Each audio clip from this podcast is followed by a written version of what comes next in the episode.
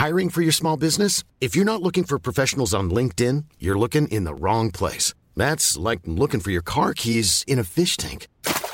LinkedIn helps you hire professionals you can't find anywhere else, even those who aren't actively searching for a new job but might be open to the perfect role. In a given month, over 70% of LinkedIn users don't even visit other leading job sites. So start looking in the right place. With LinkedIn, you can hire professionals like a professional. Post your free job on linkedin.com slash people today.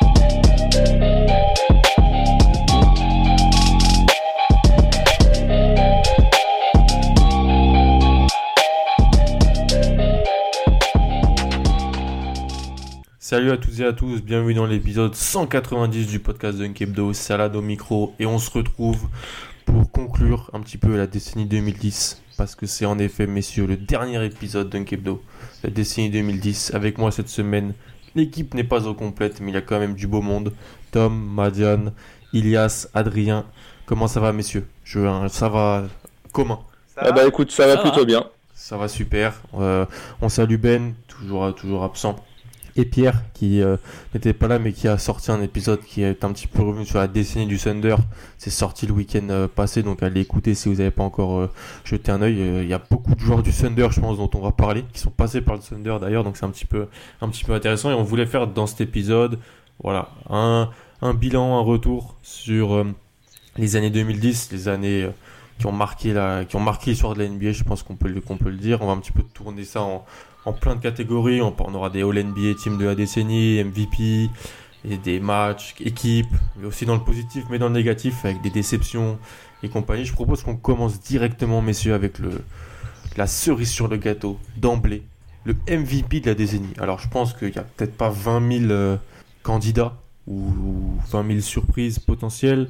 C'était peut-être un petit peu pour parler de la personne qu'est LeBron James, je pense. On est un petit peu tous d'accord pour dire qu'il est notre MVP de la décennie, LeBron.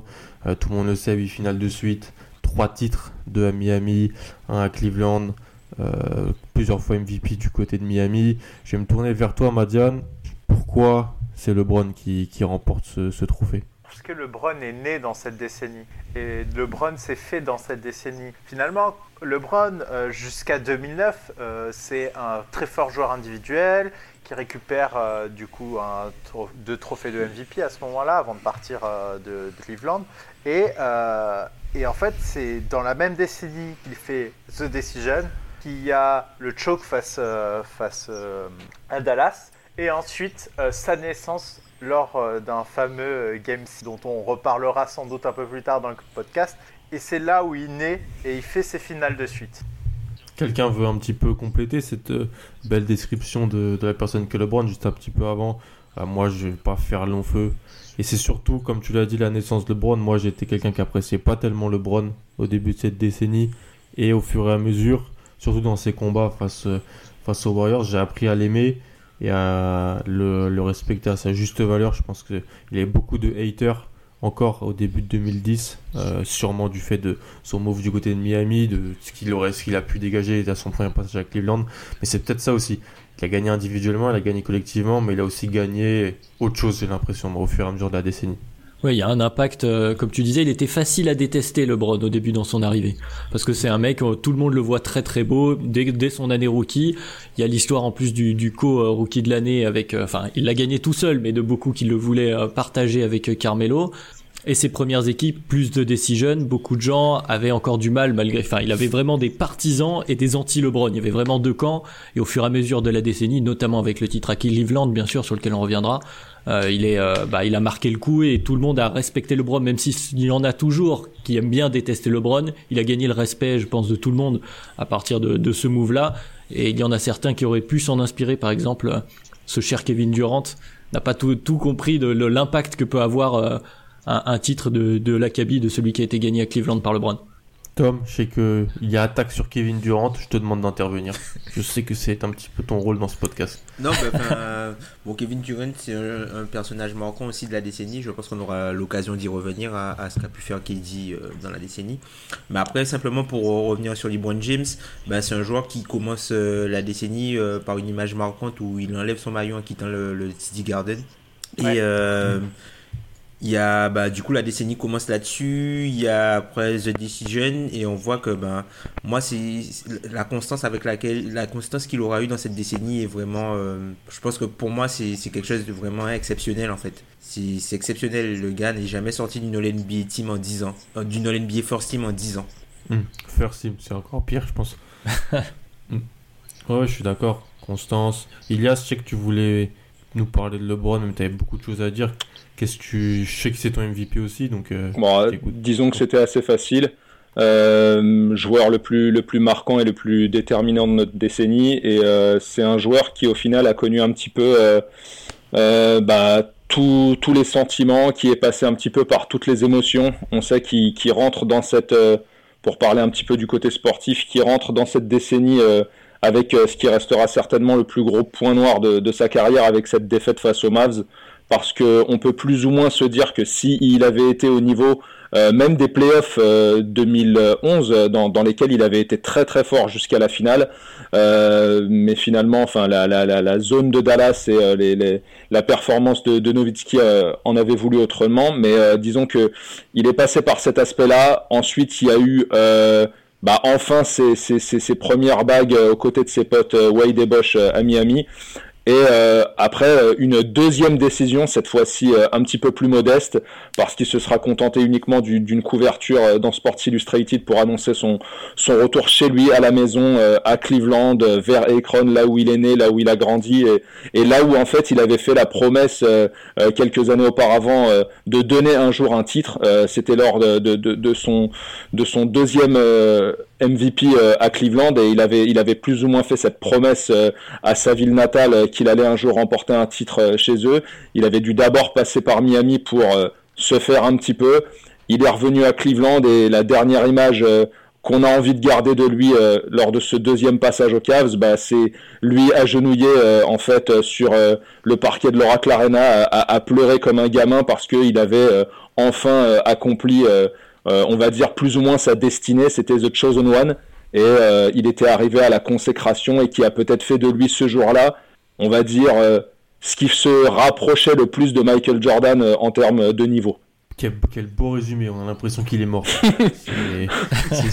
c'est magnifique. Ouais, je suis d'accord. Pierre, d'ailleurs, qui, je transmettrai un petit peu les réponses parce que Pierre et Ben m'ont écrit secrètement pour me, me dire un petit peu aussi leur, leur trophée. Donc, LeBron faisait aussi partie, euh, selon eux, de ce premier, cette première place de MVP. Ce qui m'intéresse, les gars, avant qu'on passe à, nos autres catégories, parce qu'MVP, il y a souvent le deuxième, troisième. Qui est deuxième alors, selon vous? Euh, Derrière LeBron. Là, je, prends peut-être les gens un peu de court mais c'est potentiellement euh, bah, non Madiane donc Madiane tu aurais qui tu mets qui deuxième euh, euh dans ce classement de la décennie 2010 alors pour moi c'est un choix alors il n'a pas marqué toute la décennie mais il l'a marqué tellement fort que pour moi c'est un choix obligatoire. C'est Stephen Curry qui a littéralement avec du coup la saison record 2015-2016 en fait changé changé notre façon de voir le en NBA changer notre, notre façon d'appréhender certains tirs qu'il a pris étaient des mauvais tirs à l'époque. Enfin, moi, mon coach, euh, mon coach, euh, moi je suis arrivé, je prenais, un, je prenais un tir à 3 points en pull-up, il me sortait. Et oui, mais tu le ratais. Je pouvais le mettre, je pouvais le mettre et il me sortait quand même. C'était interdit. Et lui est arrivé et a changé la phase de sport euh, avec son équipe. Et moi, il y a, y a, un moment parmi tous, c'est le shoot à OKC. Le shoot à OKC. Euh, j'étais devant ma télé. Pour moi, il a cassé en fait euh, ma façon de voir le basket. Quand il prend ce tir incroyable et qu'il le met, c'est un, délire en fait. Et vraiment pour moi, Euh, alors certes, il aura peut-être moins d'accomplissement que d'autres, que peut-être certains d'entre vous veulent évoquer, mais pour moi, il a tellement marqué ce sport, tellement marqué le jeu, il a, en plus, ben, il s'en sort quand même avec quelques finales et quelques titres, et un double MV dont un unanime, donc bon, il a quand même récolté pas mal de choses. Euh, pour moi, c'est lui qui a laissé le plus d'empreintes sur le jeu sur la décennie. Je vais aller un peu dans ton sens, Madiane, avant de laisser hein, la parole peut-être pour d'autres pics. Mais euh, c'est vrai que c'est un, aspect qu'on n'a pas forcément évoqué également avec LeBron, mais que Curry a aussi, c'est euh, l'impact médiatique de ces deux joueurs sur la décennie. la décennie 2010, pour la NBA, euh, c'est une explosion médiatique. Là, la NBA est partout maintenant, après, avec la multiplication, les réseaux sociaux, les podcasts comme le nôtre qui se développent énormément. Et, euh, et les vrai images. Se développe, c'est vrai. et les images de la NBA, enfin les, les personnalités qui représentent la NBA sur cette décennie, médiatiquement parlant, en tout cas pour les néophytes du basketball à travers le monde, c'est LeBron et Curry juste après. Donc pour moi aussi, ce serait mon pic numéro 2. Ok. Est-ce que Tom, euh, Ilias, est-ce que vous avez un autre joueur que, que Steph Curry? Moi, oui. Euh, non, pour ma part, j'ai aussi euh, Steph Curry euh, avec des réserves concernant cette deuxième position que j'ai presque en, en, fait envie de donner en, en ex à, à, Curry et à Durant. Durant pour le, côté sportif et euh, Curry pour l'aspect euh, euh, changement du jeu, cette tendance aussi avec les Warriors à, avoir véritablement marqué l'histoire de la ligue par un style bien déterminé. mais malheureusement, dans le passage de Curry dans cette décennie, il m'a manqué ce que justement des joueurs comme LeBron ont fait, comme Kawhi ont fait, comme KD a pu faire. C'est-à-dire des gros matchs extrêmement marquants en playoff où on se dira tiens, ce jour-là, Curry nous a fait un truc qui a véritablement marqué cette euh, campagne de playoff, marqué ses finales. Euh, disons que c'est euh, le seul petit grain de sable que j'aurais à, à, trouver à, Steph Curry lors de, de, de, de cette décennie, décennie durant laquelle il aura gagné trois titres, fait cinq finales, mais malheureusement sans aucun trophée de MVP des finales, même si on sait que en 2015, si la logique avait été respectée, bon, si la logique avait été respectée, c'est LeBron qui l'aurait eu, mais vu qu'il était dans l'équipe gagnante, euh, c'est euh, normalement lui qui aurait dû l'avoir et non pas euh, Iguodala, le, le LeBron stopper. C'est deux titres et quatre finales. Hein. Tom, le mot de la fin sur ça. La semaine dernière, tu avais toujours eu le mot de la fin. Je te redonne le mot de la fin. C'est deux titres et quatre finales hein, pour Curry. Ouais. Pas, c'est pas, pas 5 finales et. Non, 3 titres, 3 titres. 3 titres et 5 ah finales. Oui, oui, t'as raison, t'as raison. Il y a 2015, oui. Il y a 2 avec Durant et une en solo le premier, j'ai du mal à le compter par rapport au fait que voilà, Libron était avec Mosgov quand le Vietnam, tu vois. Donc... Et la Vedova. Et la Vedova. Enfin, moi, Il a fini à l'hôpital. Pour revenir un peu sur ce que tu as dit, moi j'ai Kevin Durant, tout simplement parce que je trouve que le côté médiatique fait oublier le joueur que Kevin Durant a été sur la décennie. Sur la décennie, c'est le joueur qui est le plus proche en termes de niveau de jeu de ce que de ce qu'a pu faire euh, LeBron James il, a, il est rentré dans la décennie en étant une superstar et il est encore une superstar à l'heure actuelle. C'est juste qu'il est blessé. Et euh, je trouve que ça aussi, c'est quelque chose qui est, très important. Il a su muter son jeu avec l'évolution du jeu. Alors certes, il a encore, euh, enfin, il, a toujours les, les scores qu'on lui connaît, mais il a su s'adapter entre guillemets au collectif de, de Golden State il a fait le choix qui était le meilleur pour lui à un moment donné et euh, je pense qu'il en sort un peu grandi même si son image en a pris euh, pour son grade. Moi je trouve que c'est littéralement le deuxième meilleur joueur de la décennie. Alors Curry a marqué, euh, a marqué également la, décennie mais je pense que sur la durée puisque Curry c'est à partir vraiment de 2013 2013-2014 qu'on commence à qu'on commence à entendre mm. parler de lui alors que vrai. En, en 2000 2012 Voilà, en 2012, il est déjà en finale NBA. Euh, euh, Kevin Durant, il est MVP, il fait trois fois deuxième avant, son, avant d'avoir son MVP. Donc euh, c'est, un joueur très marquant pour moi de la décennie. C'est le deuxième derrière LeBron James pour moi. Rien à rajouter, messieurs, sachant que j'ai aussi Kevin Durant. Ouais, non, mais de toute façon, moi, excusez-moi juste pour rebondir là-dessus, il est clair que si on prend le plan purement sportif, euh, et si on s'en tient au jeu, euh, Kevin Durant est, un joueur qui est quand même euh, très, nettement supérieur à, Steph Curry. je prends sur l'ensemble de la décennie, évidemment. Même si Curry a eu des pics assez incroyables, parce que je pense que son année 2016 et son titre de MVP unanime, c'est on n'est pas loin de quelque chose bah, qu'on reverra jamais. quoi. C'était incroyable. C'était un show tous les soirs C'est pour ça qu'il a été unanime. Voilà. je pense. Ah, même si, euh, si je me rappelle bien, en 2013, LeBron est, est à 119 votes sur 120. Et il y a, il y a, il y a, y a un, un journaliste, je crois, de, de New York qui décide bah, de, de filer une voix à Melo. voilà, L'utilité des médias new-yorkais. Voilà. Merci. Amen.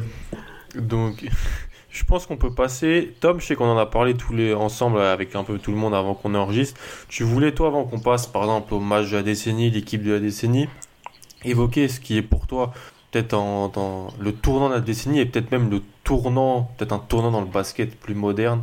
C'est la saison 2015-2016, comment elle peut être euh, remémorée, remémorée pardon, historiquement. Donc vas-y, je te, je te laisse euh, nous parler de tout ça. Donc c'est la saison euh, de, de Curry MVP unanime. C'est ça, ben, la saison 2015-2016, c'est une saison qui, qui est un peu pivot en fait dans, pour moi dans, dans l'histoire de cette décennie, puisque c'est une saison où il y a énormément de faits marquants et qui vont impacter euh, le suite de la décennie. Donc on a déjà la, la, la saison de, de Stephen Curry et les Warriors, euh, enfin son MVP unanime et puis les Warriors euh, qui ont le, le record. C'est la dernière saison de Kobe, Mm. il me semble. Oui, oui, c'est la dernière Ah, saison de. Kobe. Ouais. C'est la dernière saison de, de, de Kobe également. La, la saison 2015-2016, c'est aussi une saison euh, mythique, surtout euh, enfin, de l'autre côté, de l'autre côté du, hum, des, des brackets. Enfin, les équipes en playoff à l'ouest sont très très fortes. Donc, euh, enfin, il y, a aussi euh, une draft qui est euh, assez moyenne. D'ailleurs, avec du coup beaucoup d'incertitudes autour de Ben Simmons.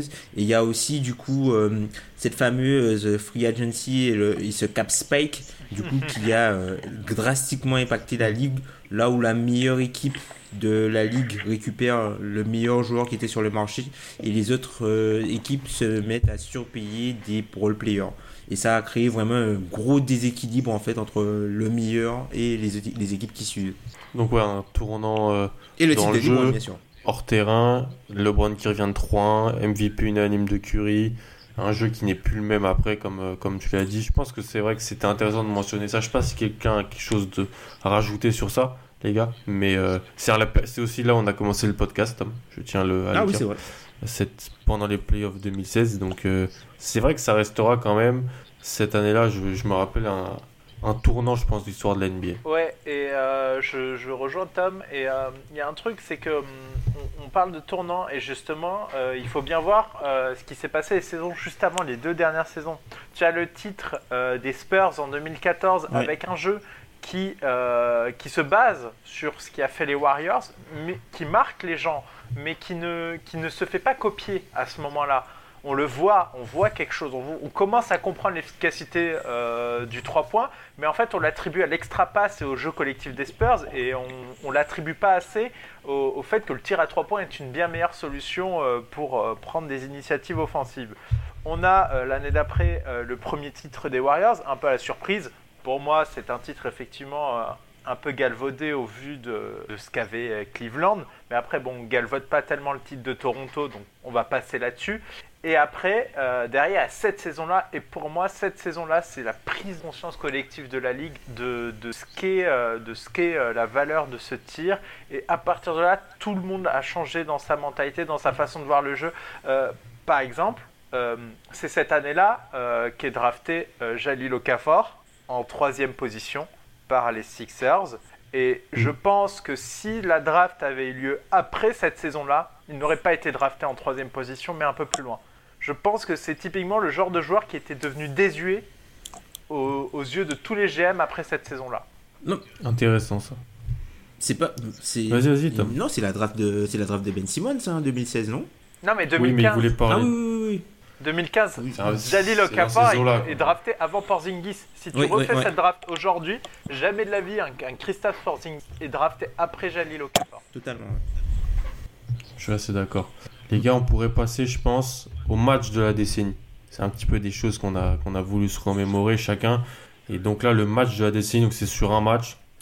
Euh, Adrien, tiens, c'est quoi pour toi le match qui t'a le plus marqué euh, cette décennie 2010 Alors je vais un peu faire le, le hipster du basketball, mais Madiane l'a un peu évoqué. Pour moi, c'est euh, le Game 3 de la finale 2014 des Spurs. Parce Oh. que je me souviens encore de quand j'étais... Ah oui, je, je, je l'ai dit, j'y vais à fond dans le hipster NBA, mais euh, quand j'étais voilà devant ce match, cette mi-temps euh, du Game 3, il me semble, où ils finissent à première, 75%, euh, 75% au shoot, Genre moi j'avais jamais vu ça quoi. J'étais vraiment scotché devant mon devant mon PC. Alors effectivement il y a ils sont peut-être un peu en avance sur leur temps à ce moment-là, mais il y a un basket collectif qui euh, qui voilà qui, qui, qui rendrait fier euh, tous tous les coachs de, de, de bas niveau à travers l'Europe qui te diraient ben voilà c'est comme ça qu'il faut jouer au basket. Mm. Bah oui c'est comme ça qu'il fallait jouer au basket. C'était euh, c'était clinique. En face, le hit est une, une voire là, j'ai plus la stat en tête, mais la meilleure défense de la NBA ou pas loin. Ils ont, ils ont tenu tout le monde hyper bas tout au long de leur euh, séquence de playoff et là ils ne peuvent rien faire malgré une attaque parce que les hits sont très très bons en face. Le hit est très très bon. Ils ont, euh, pareil, la mi-temps, ils doivent, ils sont autour de 55-60% au shoot, mais ils sont, ils sont largués. Enfin, c'est une mi-temps de basketball assez particulière, mais qui moi m'a marqué. Euh, voilà, quand je pense, quand on m'a posé cette question, c'est le premier qui est venu, et même après en cherchant un peu, je me suis dit non, c'est celui-là qui m'a le plus marqué. Donc je sais que ce sera pas le cas pour tout le monde, mais moi, voilà, game 3, finale 2014 et cette mi-temps. Avec un Boris Dio incroyable. Voilà, en plus, ça c'est la cerise sur le gâteau. L'impression visuelle de, fluidité. Je crois que c'est moi aussi c'était quelque chose qui m'avait assez marqué. Ilias, c'est quoi ton match de la décennie toi? Ah là là, là vous, vous faites euh, ressurgir euh, beaucoup de nostalgie et ça devient assez compliqué. Il y en, il y en a beaucoup trop. Euh, moi, vu qu'on a on a un petit peu survolé le, le cas LeBron en début de de d'émission. Euh, je dirais pas que c'est, je, dirais pas que c'est le match le plus marquant parce que il euh, euh, y, en a, il y en a, il y en a des pelletés, mais moi je, je prendrais le, le, le 7 juin 2012, le match 6 entre Boston et Miami au TD Garden, où en fait c'est tout simplement ce jour-là qu'on a bah, à faire face à la naissance de Thanos, quoi. c'est ce jour-là que, que LeBron naît en tant que euh, dominateur euh, ultime, euh, c'est-à-dire que le match n'a pas encore commencé, le type il a, il a ses, ses, ses, poignets sur ses genoux et là on voit un espèce de regard, mais c'est entre le, vide, la rage, enfin tu, tu sens que c'est le calme avant la tempête en fait. Et là, le, le, le, ce, match se déroule. Il faut, faut un petit peu resituer le contexte.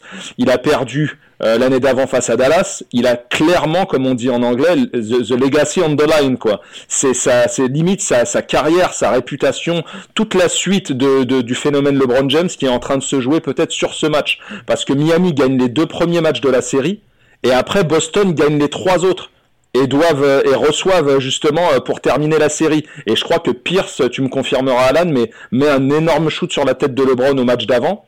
Et euh, là, là LeBron, bah, il commence le match. je crois il rate le premier shoot et après il va en enchaîner 12. Il va enchaîner 12 et c'est peut-être une des rares fois où où je vais être face à un joueur qui va battre une équipe et en plus pas n'importe laquelle.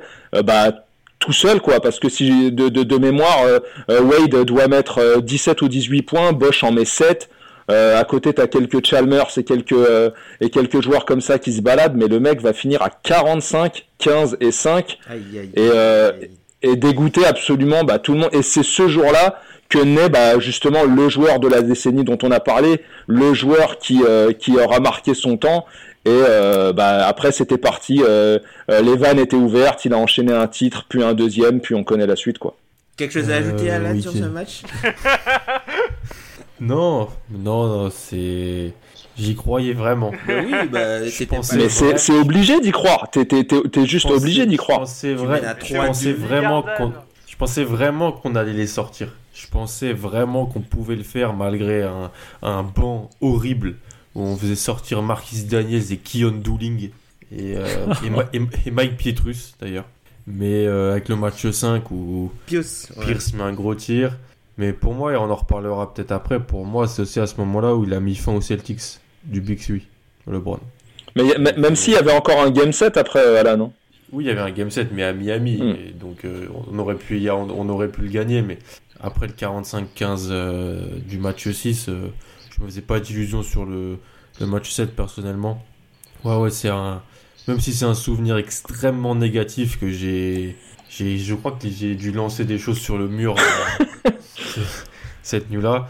Mais ouais, ça reste très, très, très, très. À préciser, en plus, c'était la seule fois où on avait une, une perf euh, euh, de cette ampleur euh, depuis Wilt, quoi. Enfin, quand tu es capable de poser des chiffres qui appartenaient qu'à Wilt en playoff, c'est que tu as, mis la barre très, très haute. Dans un match où tu peux te faire sortir. Clairement. Donc, on va enchaîner avec Tom. C'est quoi, toi, ton match de la décennie? Réchauffe-moi un peu le cœur, s'il te plaît. Alors, je vais pas parler d'Azaya Thomas, même si ça aurait pu l'être, hein, puisque c'est un match assez marquant. Moi, mon match de la décennie, de la décennie c'est vraiment le, le match 7, le match 7 de 2016. Même si, bon, j'ai, j'ai, enfin, Enfin, si, si ça ne tenait qu'à moi, ça aurait été le Clay Game, le match 6 euh, face à OKC, puisque c'est un match qui change totalement la décennie aussi. Mais euh, en termes d'importance, je pense que ce sera le, le, match 7. Et du coup, LeBron qui remporte euh, le titre avec les Cavaliers. Il y a énormément de choses dans ce match-là. Et c'est l'un des matchs où... Enfin, je pense que tout le monde se souvient de ce qu'il faisait quand, quand c'est arrivé, quoi. Mmh. Moi, j'étais en train de... Puis il y a des images qui ont marqué. Ouais, ça, il y a, y a, y a, y a tout le monde de se souvient. images qui ont marqué. Même si bon, on oublie souvent euh, que Kyrie part en contre-attaque n'importe comment après. Incroyable. Non, nous. Incroyable. N'oublie pas, Tom, tu le rappelles tout le temps. Non, mais on n'a pas, oublié euh, ce, ce moment-là. Il arrive à reprendre son rebond. hein. Enfin bon, bref.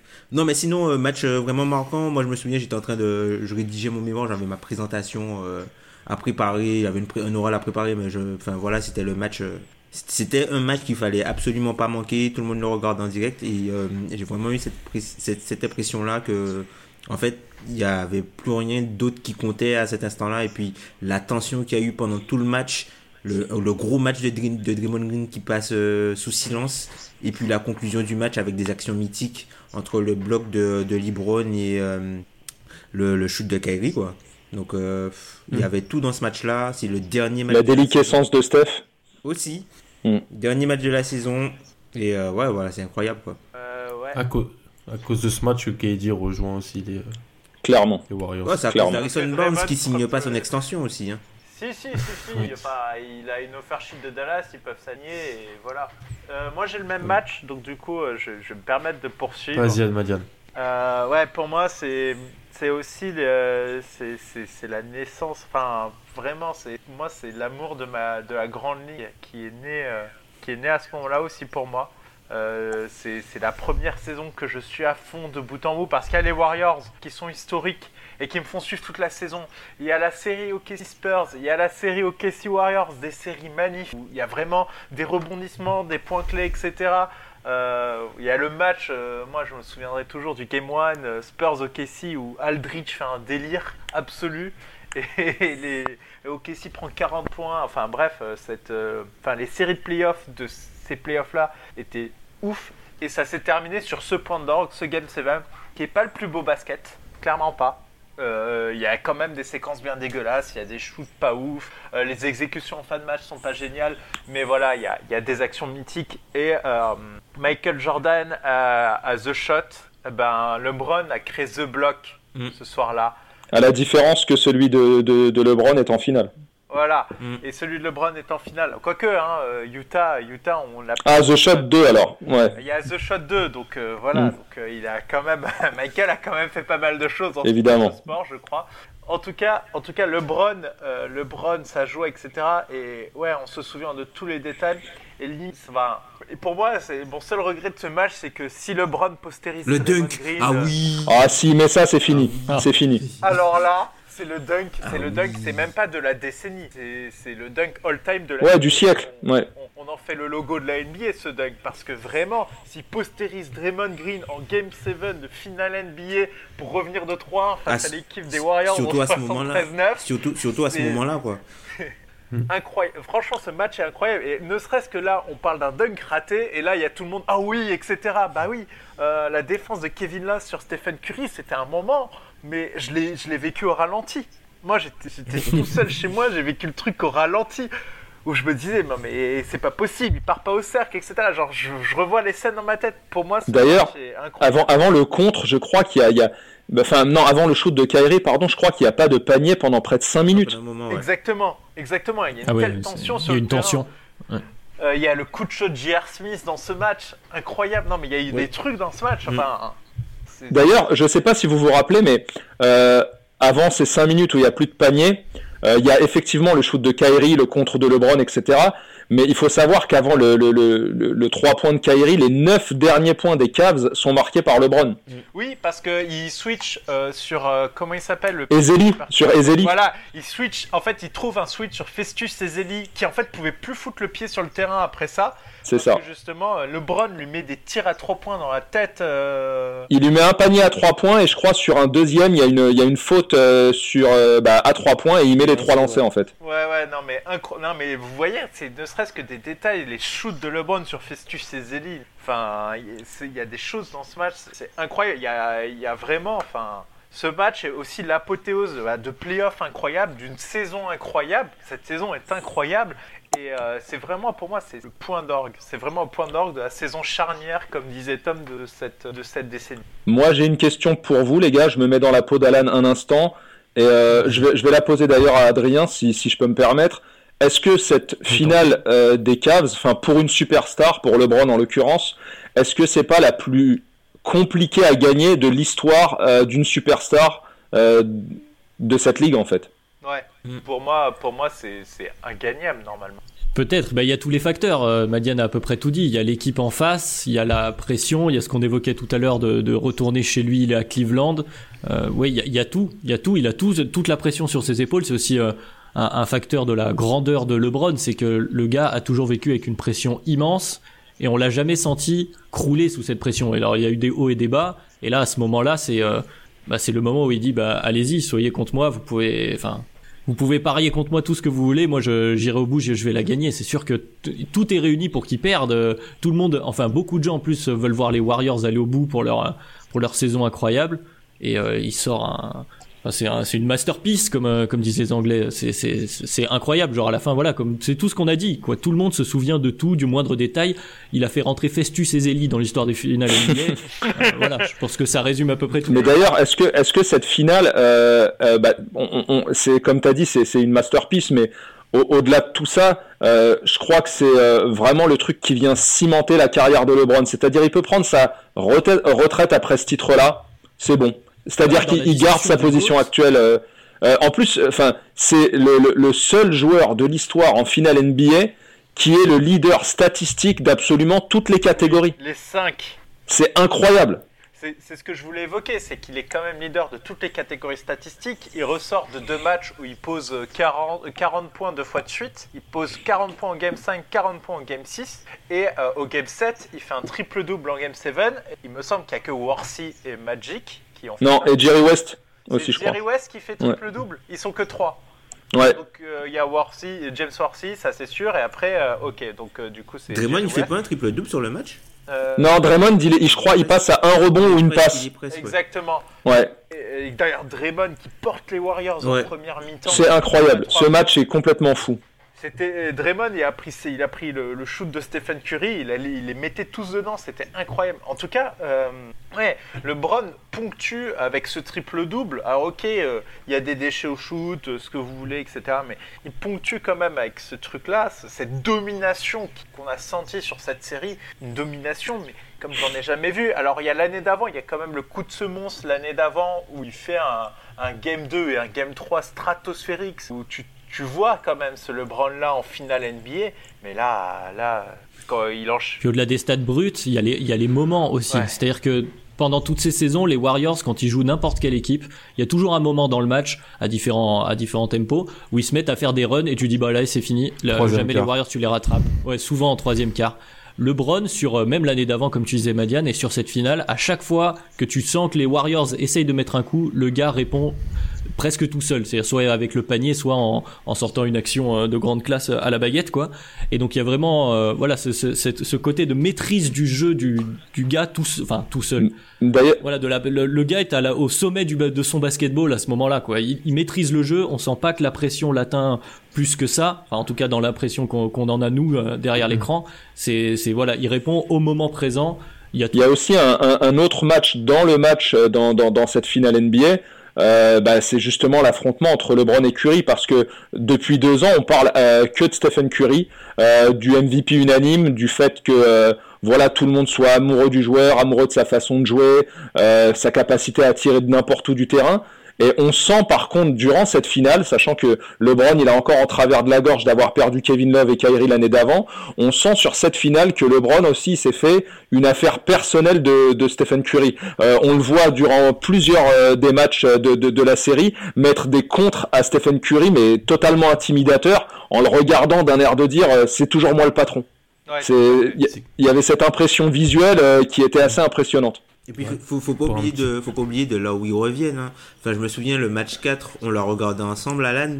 On le regardait ensemble, le match 4, et je me souviens avoir dit à Ben, est-ce qu'on n'est pas en train d'assister euh, au déclin de LeBron James? Parce qu'au match 4, les Cavs, ils sont, ils sont totalement à, terre. Ils sont largués. Ils totalement T'as dit ça à 6h30 du matin en plein Paris, c'est vrai. et euh, ben ils sont totalement ils sont totalement à terre et tu te dis mais ils vont pas revenir ces gars-là. Mentalement ils sont plus dedans. Alors oui il y a le phénomène la, la, suspension de, de, de, Draymond pour euh, la technique puisqu'il avait accumulé euh, un nombre incalculable de techniques. Du coup il est suspendu et ça tombe ce match là mais il faut le gagner le match. Faut le gagner ah, faut le gagner le match à Golden State avec le, enfin, le gros match de Kyrie de, de LeBron. À 40 et 40 hein. Donc enfin finale marquante, très marquante dans la décennie. C'est vrai. moi, je suis, je suis d'accord avec vous. Je pense que Ben aussi, c'est, il le dit lui-même, c'est un match qu'il a dû revoir 20 euh, fois, je pense. Il le dit, il le dit lui-même, c'est son match de la décennie, c'est aussi le mien. Parce que ouais, c'est, c'est le match où je me suis enflammé avec les Celtics qui n'étaient pas sur le terrain dans la décennie. et pour moi, c'est, pour moi, c'est très rare. Les gens, vous me connaissez, les gens me, le savent. J'ai du mal à m'enflammer. Euh, si c'est pas euh, quand c'est pas mes équipes et là je me suis enflammé. Donc c'est vraiment le match qui pour moi a, marqué cette décennie. Il y a plein de trucs il y a des images il y a des il y a plein de choses. Donc c'est je pense que c'est on est un petit peu tous d'accord dessus même si euh, bon le choix de Miami 2012 d'Ilias euh, était une attaque mais c'est vrai le, le, Spurs de basketball de 2013 moi aussi c'était vraiment un match que j'avais il t'a fait, ah, fait grâce il fait grâce du match 7 de, 2000, de 2010 et euh, non, mais il nous manque un match, les gars, quand même. Euh, parce que finalement, on a tous piqué notre match, mais il nous en manque un que personne n'a évoqué. C'est le, le Game 6. Le 6 de 2013. Le Game 6 de 2013. C'est important de lier les deux. 6 et 7. 6 et 7. Vraiment, c'est deux matchs incroyables. Non, mais n'empêche, n'empêche le Game 6, est-ce que vous avez souvenir d'une équipe qui a les, une main et quatre doigts sur le trophée et qui se le fait voler comme ça? Surtout, quand c'est les, surtout quand c'est les mains de Kawhi. c'est incroyable, c'est incroyable. Quoique ça aurait été Tim Et Ginobili. Ça aurait été Tim Duncan le MVP de ces finales-là pour les Spurs, mais en tout cas, enfin, ils ont jamais, enfin, jamais vu une équipe aussi proche de prendre lui mm. et, et, qui ne le prend pas parce qu'il y a un mec qui s'appelle LeBron James en face, bah, a pris feu. On en reparlera, euh, Madian. Je pense qu'on rentre dans une des, des catégories. En tout cas, en tout cas, voilà. Et puis après, il y a le mythique de Realen, et puis il gagne en prolongation derrière. Enfin, c'est incroyable ce match aussi. On, ne l'a pas évoqué parce que euh, l'autre match est ouf, mais celui-là est incroyable. Et si on regarde, messieurs, pour un petit peu conclure, il y a un mec qui est présent dans tous les matchs qu'on a cités. C'est le Brun. Donc ça, ça, prouve un petit peu ce qu'on a dit, euh, ce qu'on a dit auparavant, comme quoi c'est et, et il est important de préciser que on reparlera de certains de ces joueurs euh, que je vais mentionner après, mais LeBron aura quand même battu en finale Kawhi, Curry et Durant durant cette décennie. Et il aura aussi perdu contre eux. Et Duncan. Et Duncan. Euh, d'ailleurs, c'est la seule défaite des Spurs en finale, cette défaite face à Miami en 2013. Exactement. On va passer, messieurs, à l'équipe de la décennie. Et donc, c'est pas la franchise, donc sur la meilleure franchise de la décennie, c'est l'équipe sur une saison. L'équipe qui vous a le plus impressionné. Et j'ai peut-être grillé la priorité. Allez. Et moi, fais-toi plaisir. C'est moi, c'est Miami 2012-2013, les gars. Mm. J'ai la même. C'est c'est l'équipe qui fait 27 victoires de suite, deuxième plus grosse série de tous les temps. C'est l'équipe qui met fin au Big Three des Celtics, qui bat les Spurs en finale et qui j'ai trouvé cette stat en préparant le podcast, les gars, le record de NBA avec 12 victoires de plus de 10 points durant les playoffs. Donc vraiment, les playoffs, c'est censé un niveau qui est censé se resserrer. Alors oui, c'est la conférence Est à cette époque-là, d'accord. Mais c'est une surdomination. Je rappelle un petit peu, c'est l'équipe des 8 où euh, bah, il y a eu les, achats, les ajouts pardon, de, de Rachard Lewis, de, de Ray il y a toujours Shane Battier qui sort du banc. Je vais pas parler de, de D-Wade et LeBron, on les connaît. il y a Birdman qui arrive en, milieu de saison. Ça, il y a Birdman, il y a toujours Mike, Aslem. Il y a Mike Miller et James Jones qui rentrent deux minutes et Carty. Et donc, euh, c'est un peu cette équipe-là. Moi, c'est elle m'a vraiment impressionné, cette équipe-là. C'est pas une équipe que j'aimais, je le cache pas. Je les aimais pas. J'avais envie qu'ils perdent. On est au moins deux. On est au moins deux. Mais, mais non, mais je l'assume. Mais ils étaient très impressionnants, je pense. Et je pense que beaucoup de gens parleront des Warriors à juste titre, mais je voulais mentionner cette équipe-là aussi. Bah, Bah, moi, je vais rebondir du. Warriors, alors je vais en mentionner une. Je vais aller dans le même esprit que, que mon match. Je vais mentionner les Spurs de 2014 parce que Ah. il y a ce, ce match-là et puis. Mais toute cette équipe, ce basket collectif se base voilà sur cette équipe où ils sont un, un nombre de joueurs à embrasser ensemble une, une philosophie de jeu qui, euh, qui déteint voilà sur chaque joueur. On se met à, à admirer des passes de Thiago Splitter. Euh, pour, pour des gens, ça peut paraître surréaliste quoi. Euh, de Thiago Splitter à Manu Ginobili, euh, bien sûr Dio qui fait une saison incroyable, sans parler bien sûr de Tipeee et Duncan, euh, Patty Mills aussi qui est, qui est extrêmement bon. Il y a Danny Green, il y a Kawhi. Enfin voilà, moi c'est une, une équipe euh, en termes de basket collectif voilà qui méritait euh, sa petite mention également. Alors, moi, Euh, j'ai la ouais, même. J'ai j'ai la même équipe et euh, il y a quelque chose aussi dans cette équipe, c'est que, ok, il y a, il y a- enfin, ils battent deux équipes très fortes. Ils battent le Thunder 4-2 et c'est une série vraiment belle. Elle est belle cette série. Elle est, Mm. je- c'est une série que je prends du plaisir à revoir et euh, vraiment magnifique. Et euh, c'est c'est une très forte équipe. Le Thunder à ce moment-là, ils viennent de sortir les Clippers. euh, faut, faut aller se les farcir. Et puis en finale, en fait, c'est j'ai rarement vu. Enfin, l'équipe en face était très forte et ils les ont surclassés. Et c'est vraiment dans l'impression que ça m'a donné, c'est qu'ils étaient vraiment forts, vraiment forts avec un esprit de revanche. Et c'est pour ça que pour ça que je l'ai Oui, l'esprit de revanche avec la finale qu'on évoquait juste Ouais. avant aussi. Il y a une force mentale dans cette équipe euh, avec le discours de Pop à la sortie dans le vestiaire euh, euh, qui parlera à certains où il dit qu'il a jamais été aussi fier d'une équipe. Euh, ce qui se comprend la force mentale parce qu'il faut il faut aller les, les, les claquer comme tu dis les surclasser les, le hit en face après euh, la désillusion de l'année d'avant. Il faut une force mentale assez incroyable. Je pense que euh, je pense que San Antonio ne, ne peut pas revenir aussi fort euh, s'il n'y a pas la l'aigreur euh, de la de la défaite de l'année passée en fait. Ils sont ils s'en sont servis euh, justement pour dégober Miami avec un, un jeu euh, euh, comme j'ai rarement vu euh, par par une équipe. Euh, mais euh, je pense que que euh, leur niveau de jeu a été en fait à, la, à, la, à la hauteur euh, de leur douleur euh, la, la, saison d'avant parce que euh, comme tu le disais tout à l'heure, enfin il y a, je crois qu'on a rarement vu une équipe avoir autant le trophée dans les mains à sa portée euh, puis le lâcher parce que de mémoire il y a une stat qui dit précisait la chose. Jusqu'à cette finale en 2013 il y avait 121 équipes qui s'étaient retr- retrouvées à plus 4 à, avec euh, euh, moins de 30 secondes à jouer.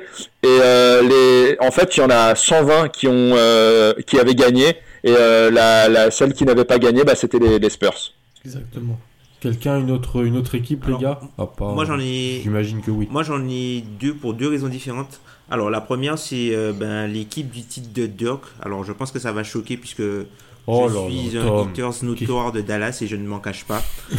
Euh, cette équipe-là, puisqu'en fait c'est euh, c'est quelque chose d'unique qui a été réalisé. C'est une équipe qui était même pas favorite sur son premier tour où, où ils battent Portland et qui finit avec le titre. Et c'est c'est quelque chose que je pense qu'on reverra plus jamais, sauf si Giannis arrive à gagner le titre avec les Bucks dans leur constitution actuelle, c'est-à-dire où tu as un franchise player euh, clairement identifié et tu as uniquement des role players à côté avec, euh, euh, comme on dit, entre guillemets, un B-level guy, quoi, Mm. comme, euh, Mm. comme maintenant. Donc ça, c'est c'est quelque chose qui, et qui batte, euh, du coup, euh, euh, le hit, Le hit.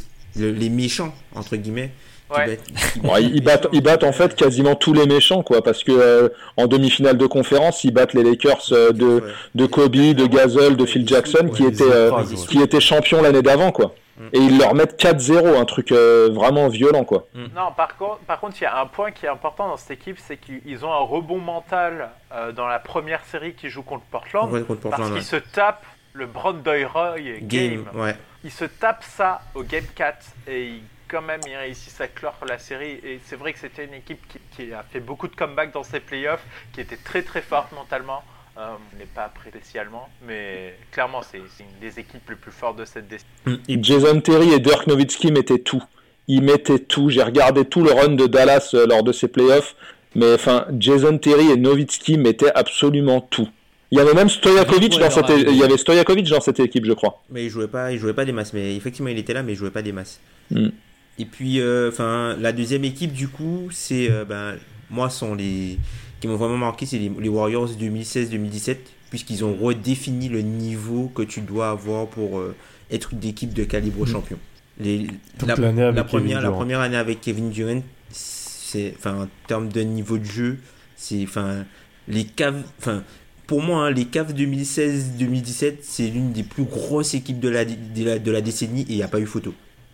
D'ailleurs, ils doivent sortir un match euh, historique euh, dans la, seule, dans, le, dans la seule rencontre qu'ils gagnent lors de la finale.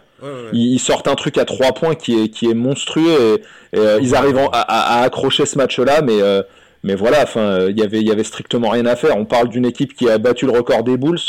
de 73-9 à, laquelle on a ajouté le deuxième meilleur joueur du monde et qui en plus fit avec le reste de l'équipe. C'est clair. Ilias, on n'a pas entendu, je crois, ton équipe de la Bah en fait, euh, moi, euh, j'avais la même que la tienne. Euh, j'avais, Miami 2012-2013 pour les mêmes raisons que tu as évoquées. cette impression de, solidité, de, force offensive, mais surtout défensive, avec une équipe quasiment parfaitement constituée autour de LeBron et Wade, avec des, matchs assez incroyables pour ponctuer un titre qui sera quand même euh, euh, le, premier back-to-back de, de, cette, de cette décennie, et, euh, évidemment la série de, 27 matchs qui s'est terminée un soir dans, dans, dans, dans, enfin, dans la ville de l'équipe que, que Adrien supporte.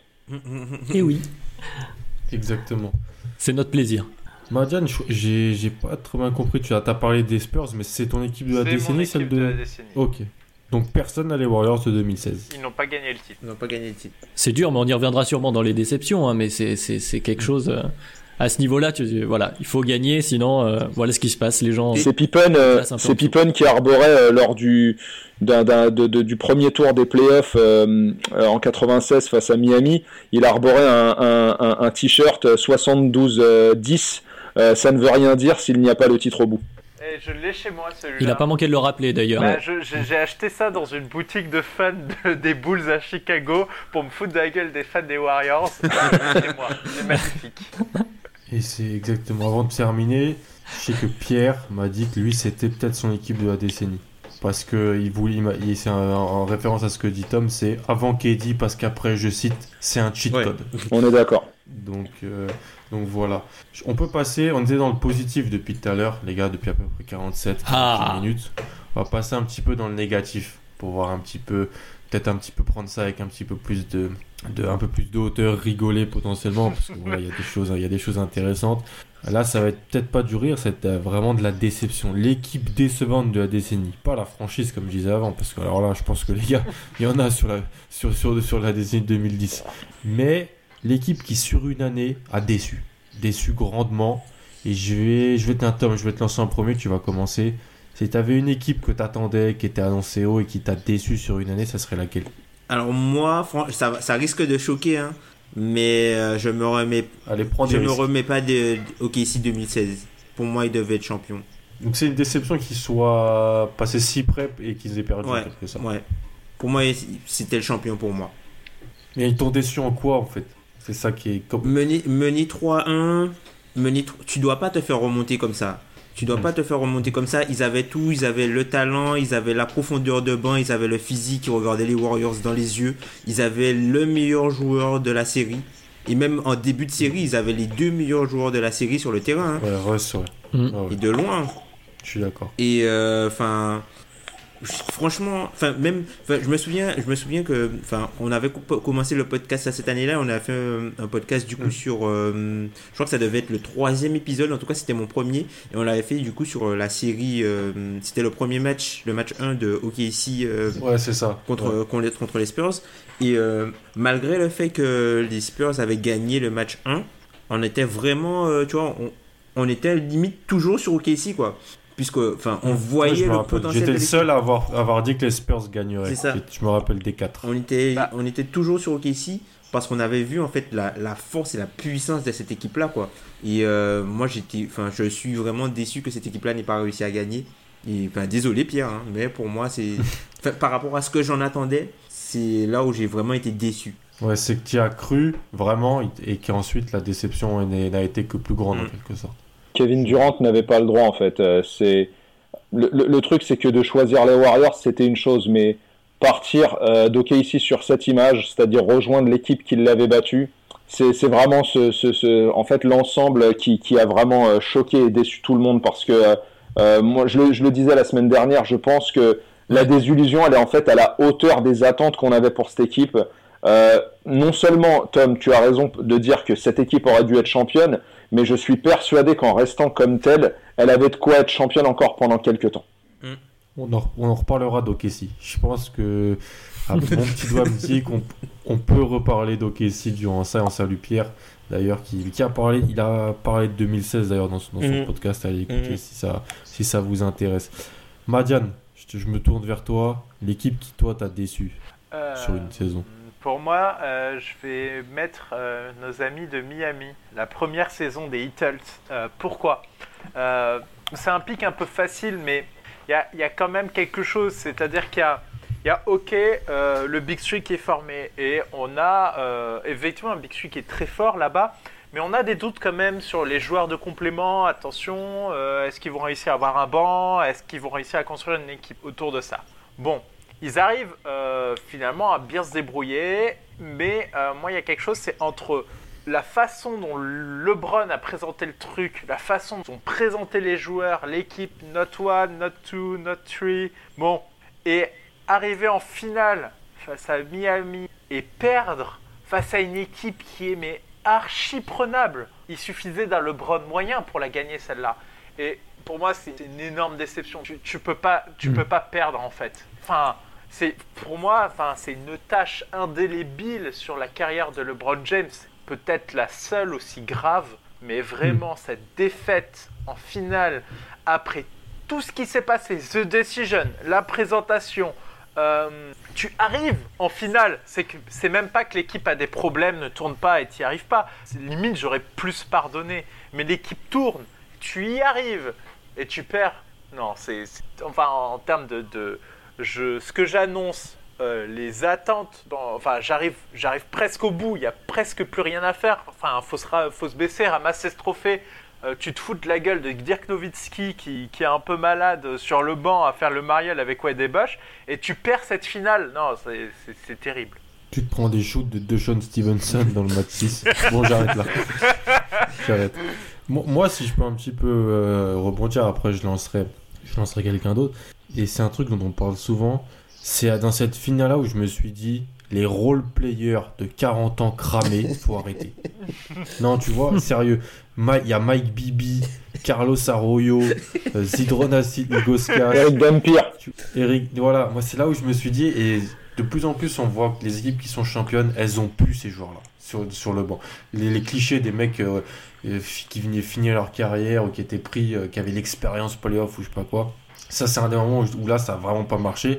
Je crois que Carlos Arroyo starte les matchs de cette finale, si je me trompe pas. Euh, je crois que c'est Mike Bibi.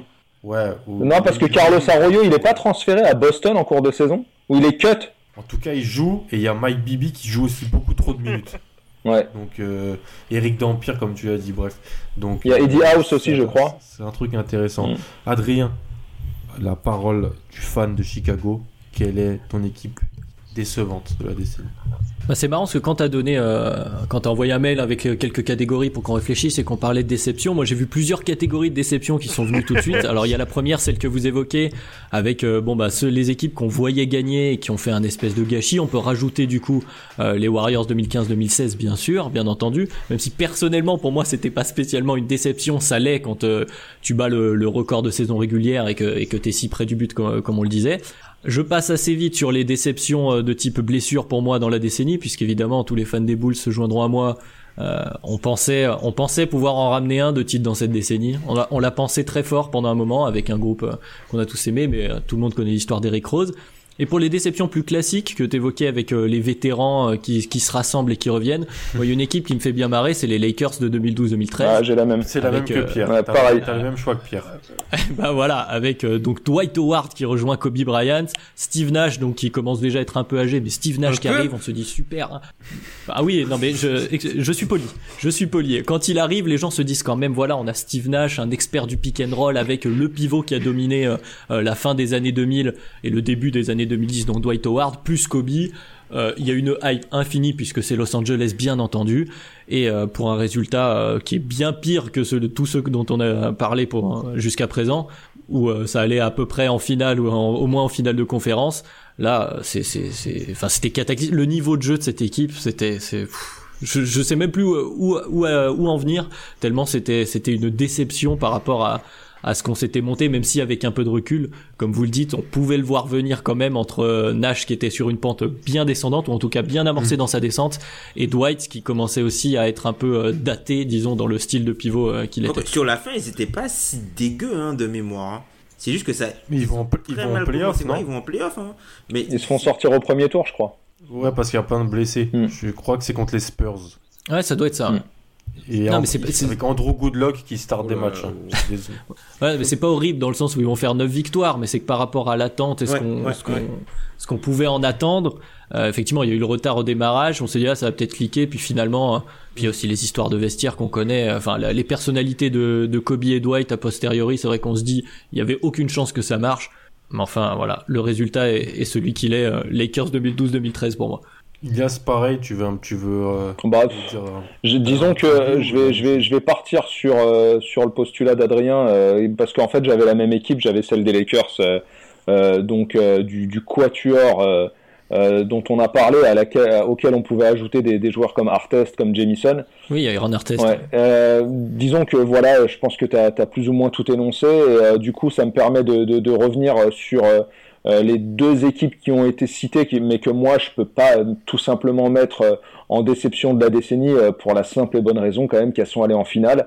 Que ce soit par exemple les, Warriors de 2016 ou, le Heat de, de 2011.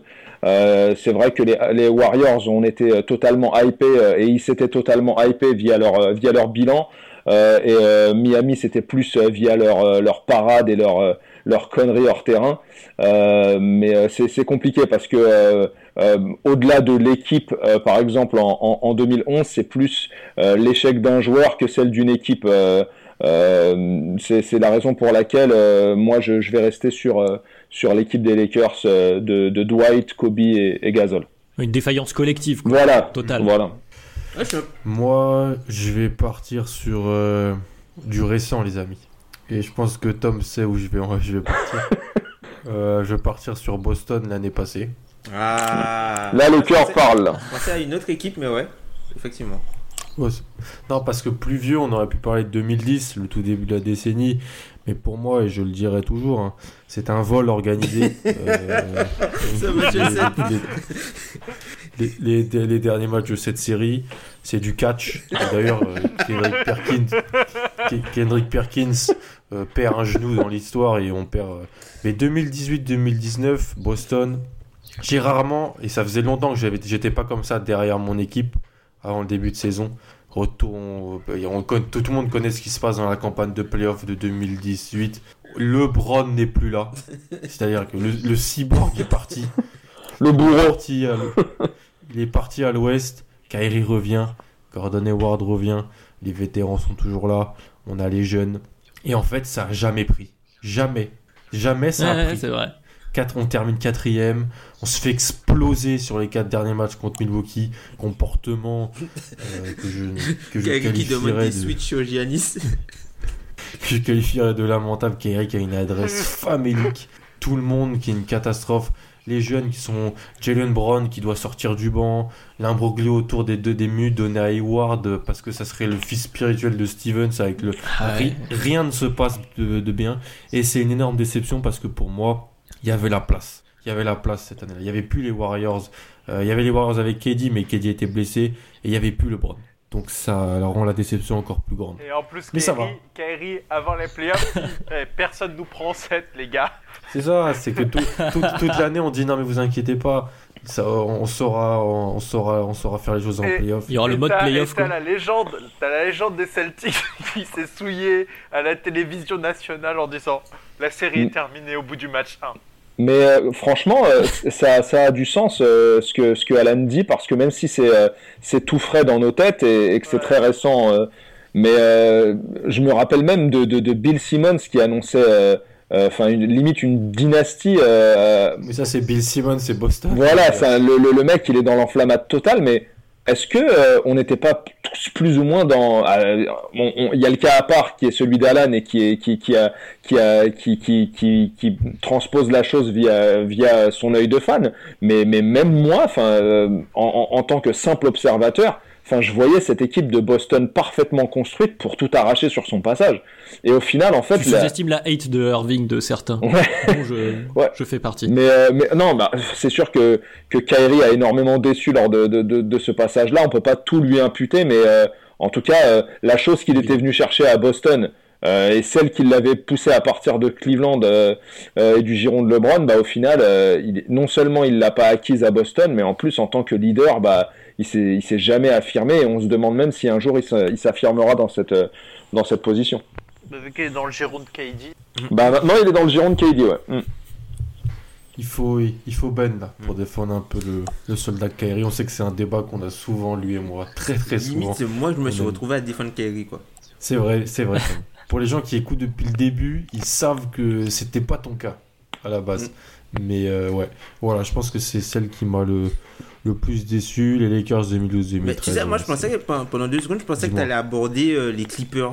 Les Clippers euh, où il y a le. Qui, qui, sont, qui se font remonter par les Rockets avant Oh, d'aller en finale Les de Rockets de Josh Smith. Oui, Alors qu'ils font, Ah. ils font un gros premier tour, euh, du coup, ils font un gros premier tour. Et ils battent San Antonio sur euh, le, le buzzer de Chris Paul. sur un gros gros match de, de, de, de Chris Paul. Mm. Et euh, bah, t'as l'impression que voilà, tout est, tous les voyants sont au vert. Et cette équipe-là, je crois aussi, c'est une grosse déception de la décennie. hein. Ouais, ils se font quand Plus même coach par Kevin McHale. Et ça, ça c'est très dur. Madiane, il, a- il sort les couteaux. J'aime bien. J'aime bien. C'est vrai. Tu vas pouvoir Comment ça ce soir? Bah, c'est que j'ai l'impression que ce soir il s'est dit c'est la fin de la décennie, j'ai pas d'ennemis, je vais, Je vais je lâche tout et je vais. Ça fait quelques semaines qu'il build sa hate base. Non mais je euh, attendez, il y a un moment tu peux tu, tu te fais revenir de 3-1 par des décisions de coaching de Kevin McHale. Il y a un moment, faut être sérieux. Les Clippers, C'est pas les, faux. Je les vais te donner- Clippers de Globe City ont été maudits quand même sur cette décennie. C'est incroyable. Ouais. Ouais, c'est pas faux. On pourra en reparler, je pense, dans un ton un peu plus global, mais je vais te donner, Madiane, peut-être l'occasion de encore tirer à balles réelles. Le pire trade de la décennie. Alors c'est un Ah truc oui. qui sort d'un peu partout. Alors bien sûr, bien sûr, tout le monde va dire oui, mais à l'époque on pouvait pas juger comme ça. N'empêche que même à l'époque, certes, on pouvait quand même sentir que ce qui se passait, je sais pas, je sais pas Tom, d'accord, ça sentait quand même pas très bon déjà à l'époque. Et avec le recul, bah, c'est vrai que ça fait des situations euh, extrêmement drôles. Madiane, je vais te lancer avant. Pierre nous a donné en réponse le trade fameux. La, die, la Danny Aingery, comme dirait, euh, comme dirait Elias, du Celtics Net de, de cette soirée de draft 2013, dont on reparlera peut-être d'ailleurs cette soirée de draft 2013 dans un autre, une autre catégorie, le deal euh, qui envoie les, les papis bostoniens contre l'armée de choix de draft. Et puis Chris Humphries et Keith Bogans. Et Marshall Brooks, faut pas les Et utiliser. Gérald Et Wallace. Gérald Wallace aussi. C'est ça, ils sont tous, tout ce petit monde est dans le, est dans le deal. Madiane, toi, c'est quoi ton pire trade de la décennie? Alors, j'ai choisi un trade très particulier parce que justement, je pense que vous, enfin, je pense, je vous, je vais vous rejoindre sur tous les trades que vous avez cités. Moi, je veux en citer un qui a eu lieu il y a pas très longtemps. Le trade Brooks, on sait pas lequel,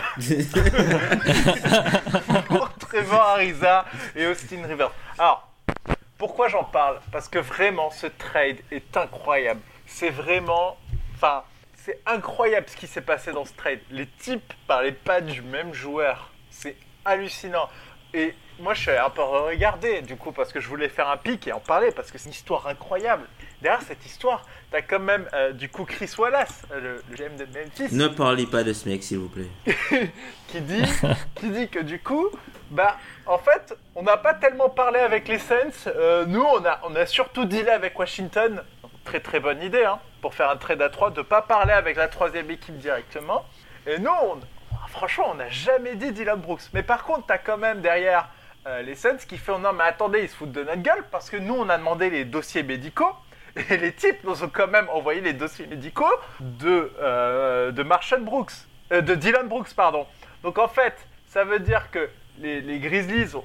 Enfin, que du coup les Grizzlies ont dit euh, ouais mais nous on n'a pas parlé du bon Brooks etc et on a parlé qu'avec Washington mais finalement t'apprends qu'ils ont envoyé les dossiers médicaux du bon Brooks enfin du Brooks qu'espérait recevoir Phoenix pendant ce trait enfin il y a rien qui va il y a rien qui va. Euh, t'as, le Vosch qui dit oui, Washington believes it was told Dylan Brooks in conversation with Memphis. Enfin, c'est incroyable. C'est, vraiment un trade où t'as, t'as les trois qui sont impardonnables. En fait, ils sont passés pour des cons, mais intersidéraux. Et voilà, euh, trade un mauvais joueur, faire des mauvais choix. euh, on pourrait parler du trade Kawhi de Rosanne. On en- il y en a plein des mauvais trades. Mais celui-là, je trouve que c'est vraiment un mauvais trade parce qu'en plus, il n'a pas eu lieu parce que les mecs parlaient pas du même joueur et il est.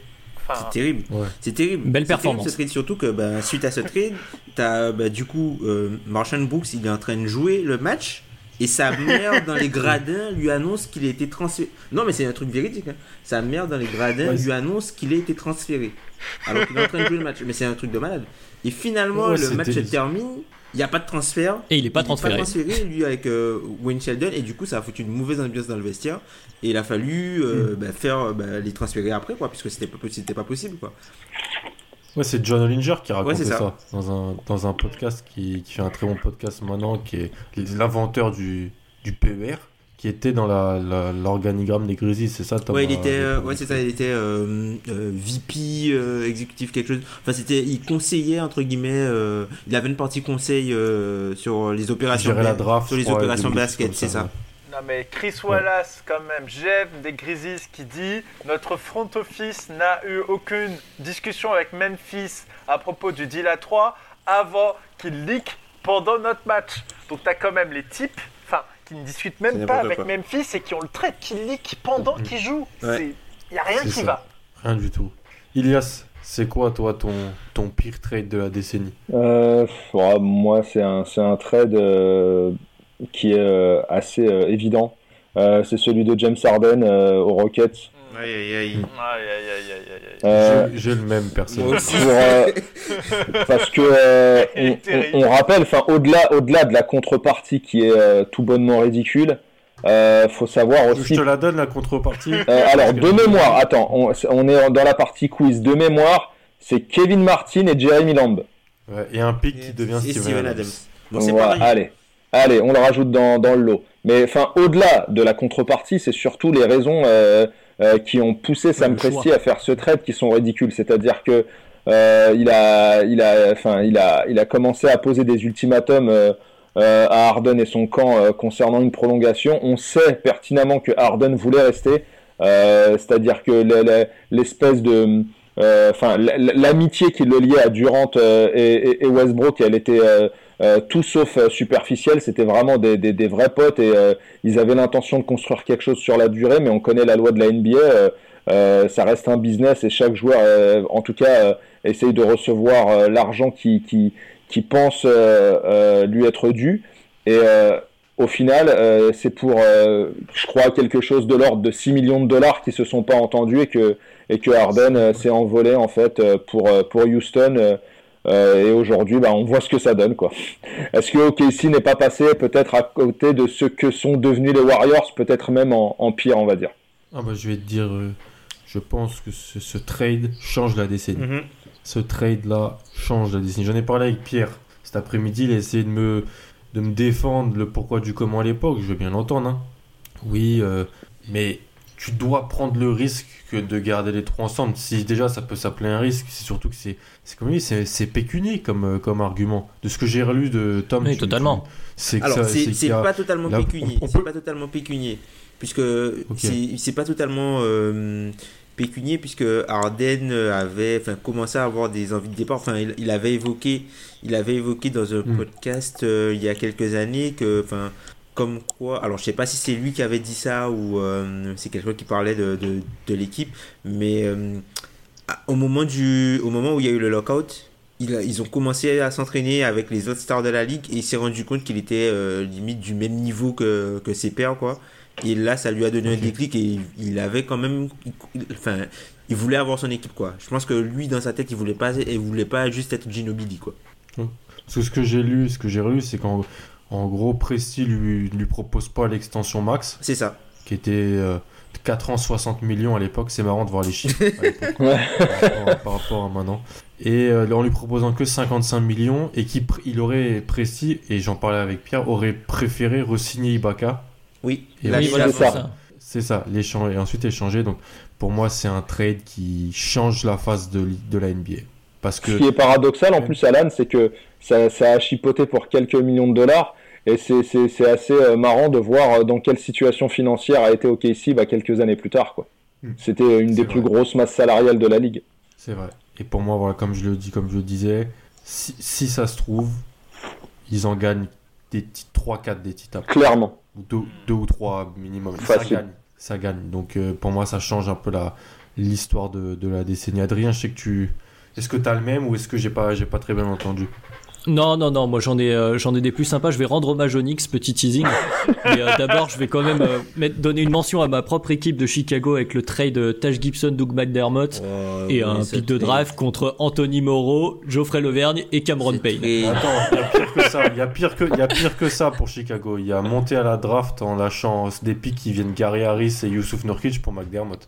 Et oui, oui, bah c'est juste et- avant. Mais justement, si tu fais l'addition de ces deux, euh, de Oui. ces deux trades, t'as, donc ça. À la draft pour récupérer personne, puisqu'à la fin, Anthony Moreau, Levergne et Payne, tu les, tu les Et t'as ingéré le contrat d'Anthony Randolph, qui ensuite t'a t'a privé de cap space pour renforcer ton équipe alors que t'as Butler qui devient une star. Je termine. Voilà, c'est une, une masterclass des bouches, donc voilà, c'était pour la mention. Mais non, le, tra- le trade qui me fait rire, parce que on parle de, tout à l'heure, de, depuis tout à l'heure, de déception, de, euh, de mauvais choix, et on n'a pas encore évoqué les Knicks, donc je vais réparer cette injustice maintenant, avec euh, le trade de 2013, qui envoie donc euh, Camby, Steve Novak, Quentin Richardson, et, euh, et trois picks, je crois, 2016, euh, un first en 2016, puis des seconds tours, pour, à Toronto, donc, pour Andrea Bargnani. Il y a- Et euh, je trouve ça génial de liquider son équipe et des pics pour Andrea Bargnani. C'est voilà, c'est du grand art, Incroyable. messieurs. Pick qui est devenu Jacob Heureusement. Poeltl. Ouais, heureusement que c'est devenu que Puttle. Non, ben non, mais c'est devenu Kawhi Leonard. Oui, oui, mais avec De top. Mais heureuse- imagine, ça serait devenu un joueur peut-être plus. Ça serait encore plus, je pense, euh, marqué dans les, dans les Phoenix. Il est pas mal. Si- Surtout, il fallait mentionner Quentin Richardson. si ça, c'est si très ça avait important. fait. Ah oui, Curich. Ouais, si ça avait fait comme euh, le pick qui est devenu Damien Lillard. Exactement, je t'en parlais en off, le, le Gerald Wallace contre euh, le pick qui deviendra Damien Lillard. C'est pas mal ça. Est-ce que, Tom, tu vas un petit peu terminer? T'as as les Rockets aussi, non? Avec Arden Ouais. Ou t'en as, ou t'en as un autre? Ouais. Tu veux un petit peu compléter ce que, ce que j'ai dit ou ce qu'il y a à dire ou on a fait le tour il y a, y, a, il y, a quand même eu des trades. euh, Enfin, un qui, moi, m'a marqué par rapport, enfin, par rapport au CBA, c'est euh, ben, le trade de- euh, à l'arrivée de Divac des Kings qui fait avec euh, Sam Presti pour signer, pour avoir du cap space pour signer Rondo et Bellinelli. C'est un trade magique où il envoie euh, des, des choix de draft euh, à foison, dont le, le pick euh, ben, qui est devenu Longford. protégé, ouais. C'est devenu Longford. Qui est devenu un pick loterie. Voilà. Qui, qui, qui- pourrait- qui, en début d'année devait être plus- qui, qui pouvait qui en début d'année pouvait être Zion Williamson. Exactement, clair. Il rentre pas dans les pires trades, mais euh, on pourrait aussi évoquer le, euh, cette espèce. Enfin, ça impliquait de très très gros joueurs, mais qui au final a été perdant-perdant. C'était euh, le trade de Kyrie pour Isaiah Thomas. Ouais. Il y avait un petit peu le couteau sous la gorge, mais. Oui, voilà, c'est ça, il y a un Certes, contexte. mais au final, malheureusement, personne n'en est sorti vraiment gagnant. Quoi. Personne n'a pu, euh, euh, on va dire, prospérer et, et construire quelque chose de, de- de viable sur, euh, sur ces deux joueurs, en fait. Non, tout à Hmm. fait. Je vois ce que tu veux dire. Ah, si on est dans les mentions, bah, moi j'en ai quand même un euh, pour les Nuggets. Vas-y, Madiane. Donovan Mitchell pour Aïe, aïe, Trey aïe. Lyles et Tyler, Aïe aïe aïe. aïe. Tyler Lydon. Bah, Aïe, celui-là aïe, est aïe. terrible. Celui-là est quand même terrible. Enfin, Hmm. c'est- c'est horrible pour les Mais après les, t- les trades de draft c'est compliqué. Hein. Oui, il Enfin, pouvait Voilà. pas savoir. Et en parlant de trade de draft, du coup, c'est ma deuxième mention. Bon, ok. Kawhi George Hill. Enfin, George Hill leur a rendu service à Indiana. Mais en fait, quand j'ai relu, j'avais pas vu. Il y a aussi Bertans dans le deal. Oui, Il y a Exactement. Kawhi et Bertans. oui. c'est vrai. Mais je pense qu'ils font, ils font ce trade-là parce qu'ils ont déjà Danny Granger et Paul George. Évidemment. C'est vrai. Hmm. Merci euh, Ilias de rappeler les fondamentaux et la présence de Danny Granger. Ah bah. C'est vrai. Euh, on va passer, messieurs, avant de terminer sur les All NBA Teams qui vont, je pense, occuper une bonne partie du podcast et, et qui vont peut-être nous tenir en haleine sur certains débats. avec le pire choix de draft de la décennie. Et là, j'ai envie de dire que en draft, on est souvent servi. On a été servi cette année. Comme tu dis, Tom, c'est dur de juger. Oui, c'est dur, mais en même temps, il y a, comme je le disais avant, comme pour les trades, il y a des membres. On savait que ça marcherait pas. Mhm. Tu vois, le, alors il y a des des gens qui on s'est tous trompés et même les, plus grands euh, analystes draft avaient tous des, joueurs qui se sont fait euh, qui ont été beaucoup moins bons qu'ils auraient dû l'être par rapport à là où ils avaient été draftés. Mais il y en avait où quand ils ont été draftés à cette position là tout le monde a dit mais c'est pas possible. Et donc même si pour moi c'est la draft 2009 mais c'est sur la draft 2009-2010 donc je, je le fais compter je, je serre la décennie. Et Tom je suis désolé. Vraiment mais je mets Hachim Ah, Tabit. mais moi, c'est mon premier pic. Moi, je mets Hachim Tabit, je vais te laisser la parole. On savait que ça, ça le ferait pas. Moi, il n'y a pas pire hein, que Mais ce pic-là. tout, dans le monde, tout le monde dit tout le monde dit que oui, après il y a Curry et Harden, mais c'est même pas ça parce que tout le monde peut faire des erreurs. Et je rappelle que Minnesota dans cette draft euh, prend Ricky Rubio et Johnny Flynn alors qu'il y a Curry juste derrière. Mais c'était qu'on savait, j'ai relu, j'étais relire des, ce que disait John Hollinger, ce que disait Kevin Pelton, des spécialistes draft à l'époque, en 2009, sur Hachim Tabit. On savait que ça pouvait Pas collé. non, ça pouvait pas coller. Et surtout, je rajouterais, il y avait Marc Gasol déjà dans l'effectif. Du- Qu'est-ce que tu vas drafter Hachim Tabit Non, mais c'est- ça ça n'a pas de sens. je, je, je te laisse la parole. c'est- ça n'a pas de sens. C'est le pire, euh, c'est le pire choix de draft de l'histoire même peut-être. hein.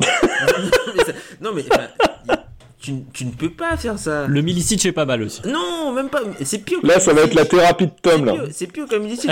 Milicic, il est, à un moment, Milicic, il a signé un deuxième contrat. non, non, non, C'est vrai, non, je prends l'argument, tu m'as convaincu. À un moment dans sa vie, Milicic, il a gagné un titre, il a signé un deuxième, co- un deuxième contrat. Hachim Tabit, c'était direct. non, non, mais, c'est- sérieux, les gars. Surtout que après, t'as t'as- t'as, euh, Chris Wallace qui se gargarise de oui, euh, on a récupéré euh, machin. euh, on savait qu'il avait allait de- qu'il allait de- être bon. Sauf que le, tu le récupères, mais tu draftes ta bite. Ça n'a pas de sens. Oh C'est horrible. C'est absolument horrible. Non, mais, c'est- non, mais c'est pour moi, c'est le pire choix de draft de la décennie, voire pire. Parce que, tu, comme tu, comme tu l'as dit, Alan, il y avait trop d'éléments avant. Hmm. Et surtout, regarde, le mec a tourné que dans le fémur. Quasiment que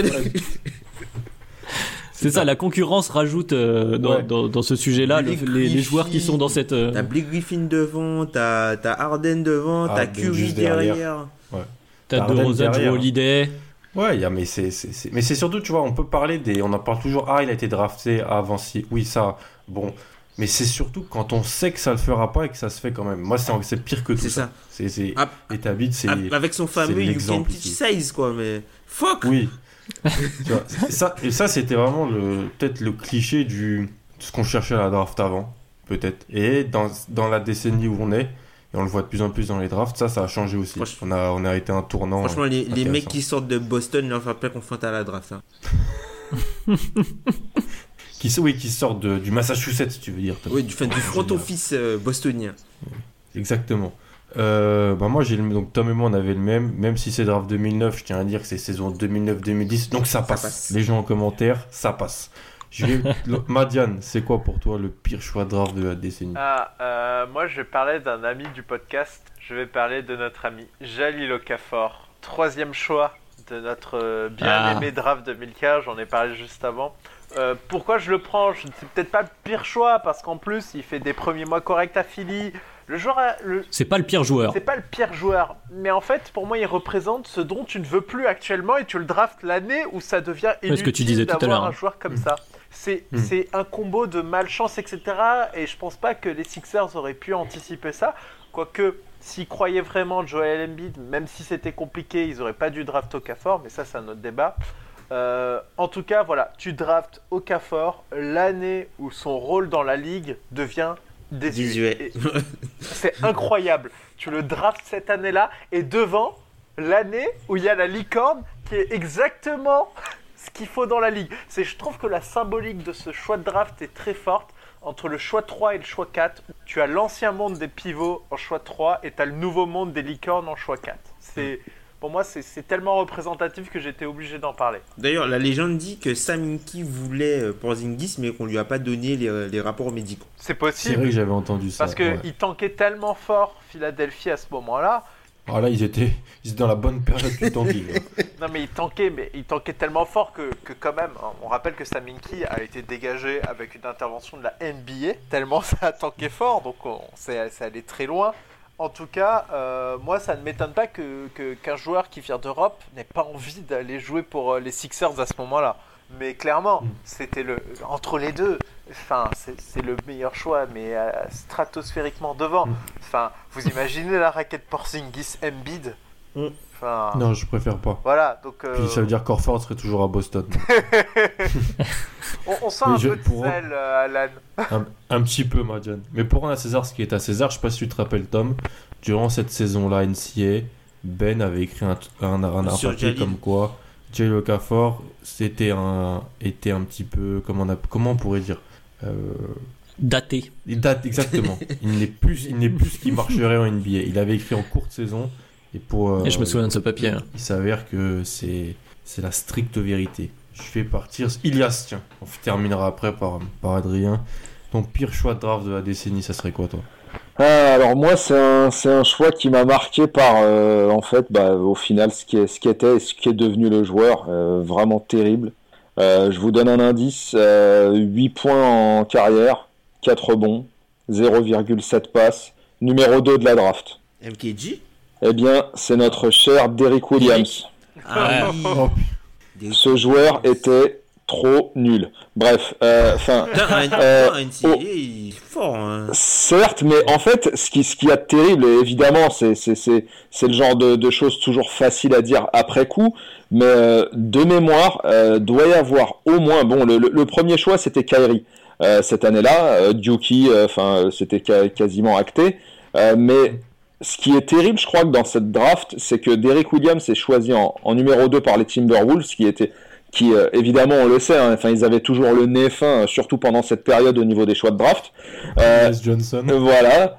Oh oui, Wes Johnson, bien vu. Enfin bref, il y avait eu aussi l'épisode avec Johnny Flynn, etc.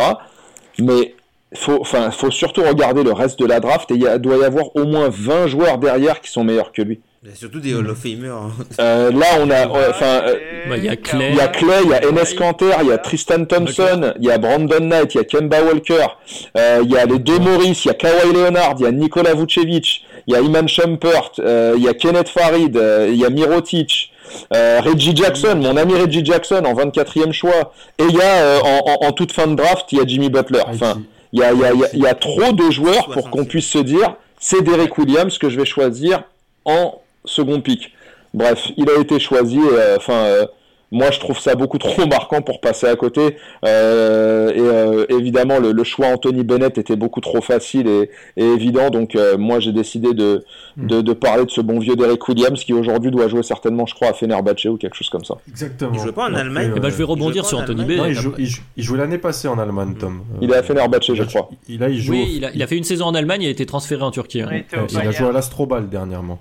Il a joué à Et ce qu'on se rappellera de lui, bah, c'est quelques, quelques dunks par-ci par-là. Il avait une détente assez impressionnante, mais euh, voilà, ça, ça va pas plus loin. Mais je me souviens qu'à l'époque, il y avait vraiment une lubie autour d'un jeu de pick and roll avec lui et du coup Ricky Rubio. Hmm. Ça n'a pas duré, Tom. Visiblement, ça a été une grande réussite. Mais c'est vrai qu'on parle des, on se moque des Suns, des Knicks, tout ça.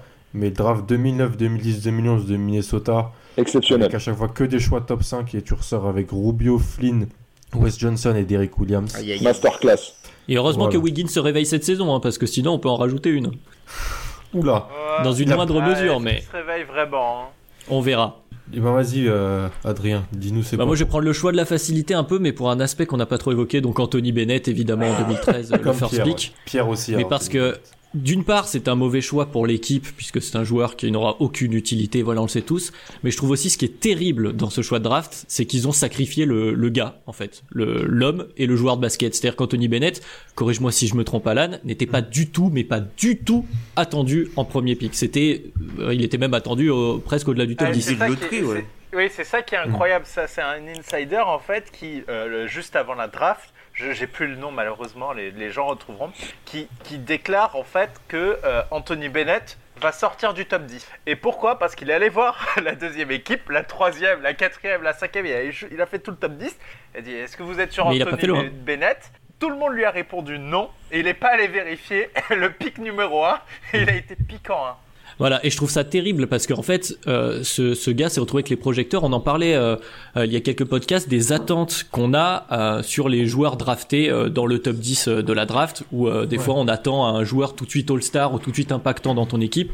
Là où effectivement, si tu te retrouves déjà avec un bon joueur titulaire, voire même de rotation NBA, c'est déjà une bonne chose. Et Anthony Bennett, pour moi, c'est ça. C'est un joueur qui avait le potentiel pour être un joueur de rotation NBA tout à fait correct. Mais le mettre sous le feu des projecteurs en lui donnant cette place de first pick et la pression qui va avec, euh, c'est quelque chose qu'il n'a pas supporté manifestement et qui a totalement saboté sa carrière. Donc il y a quelque chose de terrible dans ce pic mm. qui est mauvais pour l'équipe et pour le joueur qui, euh, qui, qui a implosé mentalement. On parlait de la résilience de LeBron à la, à la pression. Ben, Anthony Bennett c'est l'exact opposé. C'est une pression qu'il n'avait pas attendue, qu'il a pris d'un coup sur le paletot et, euh, et chaos technique. À la décharge à la décharge des Cavs, ils auront au moins pu euh, utiliser son salaire pour ramener Kevin Love.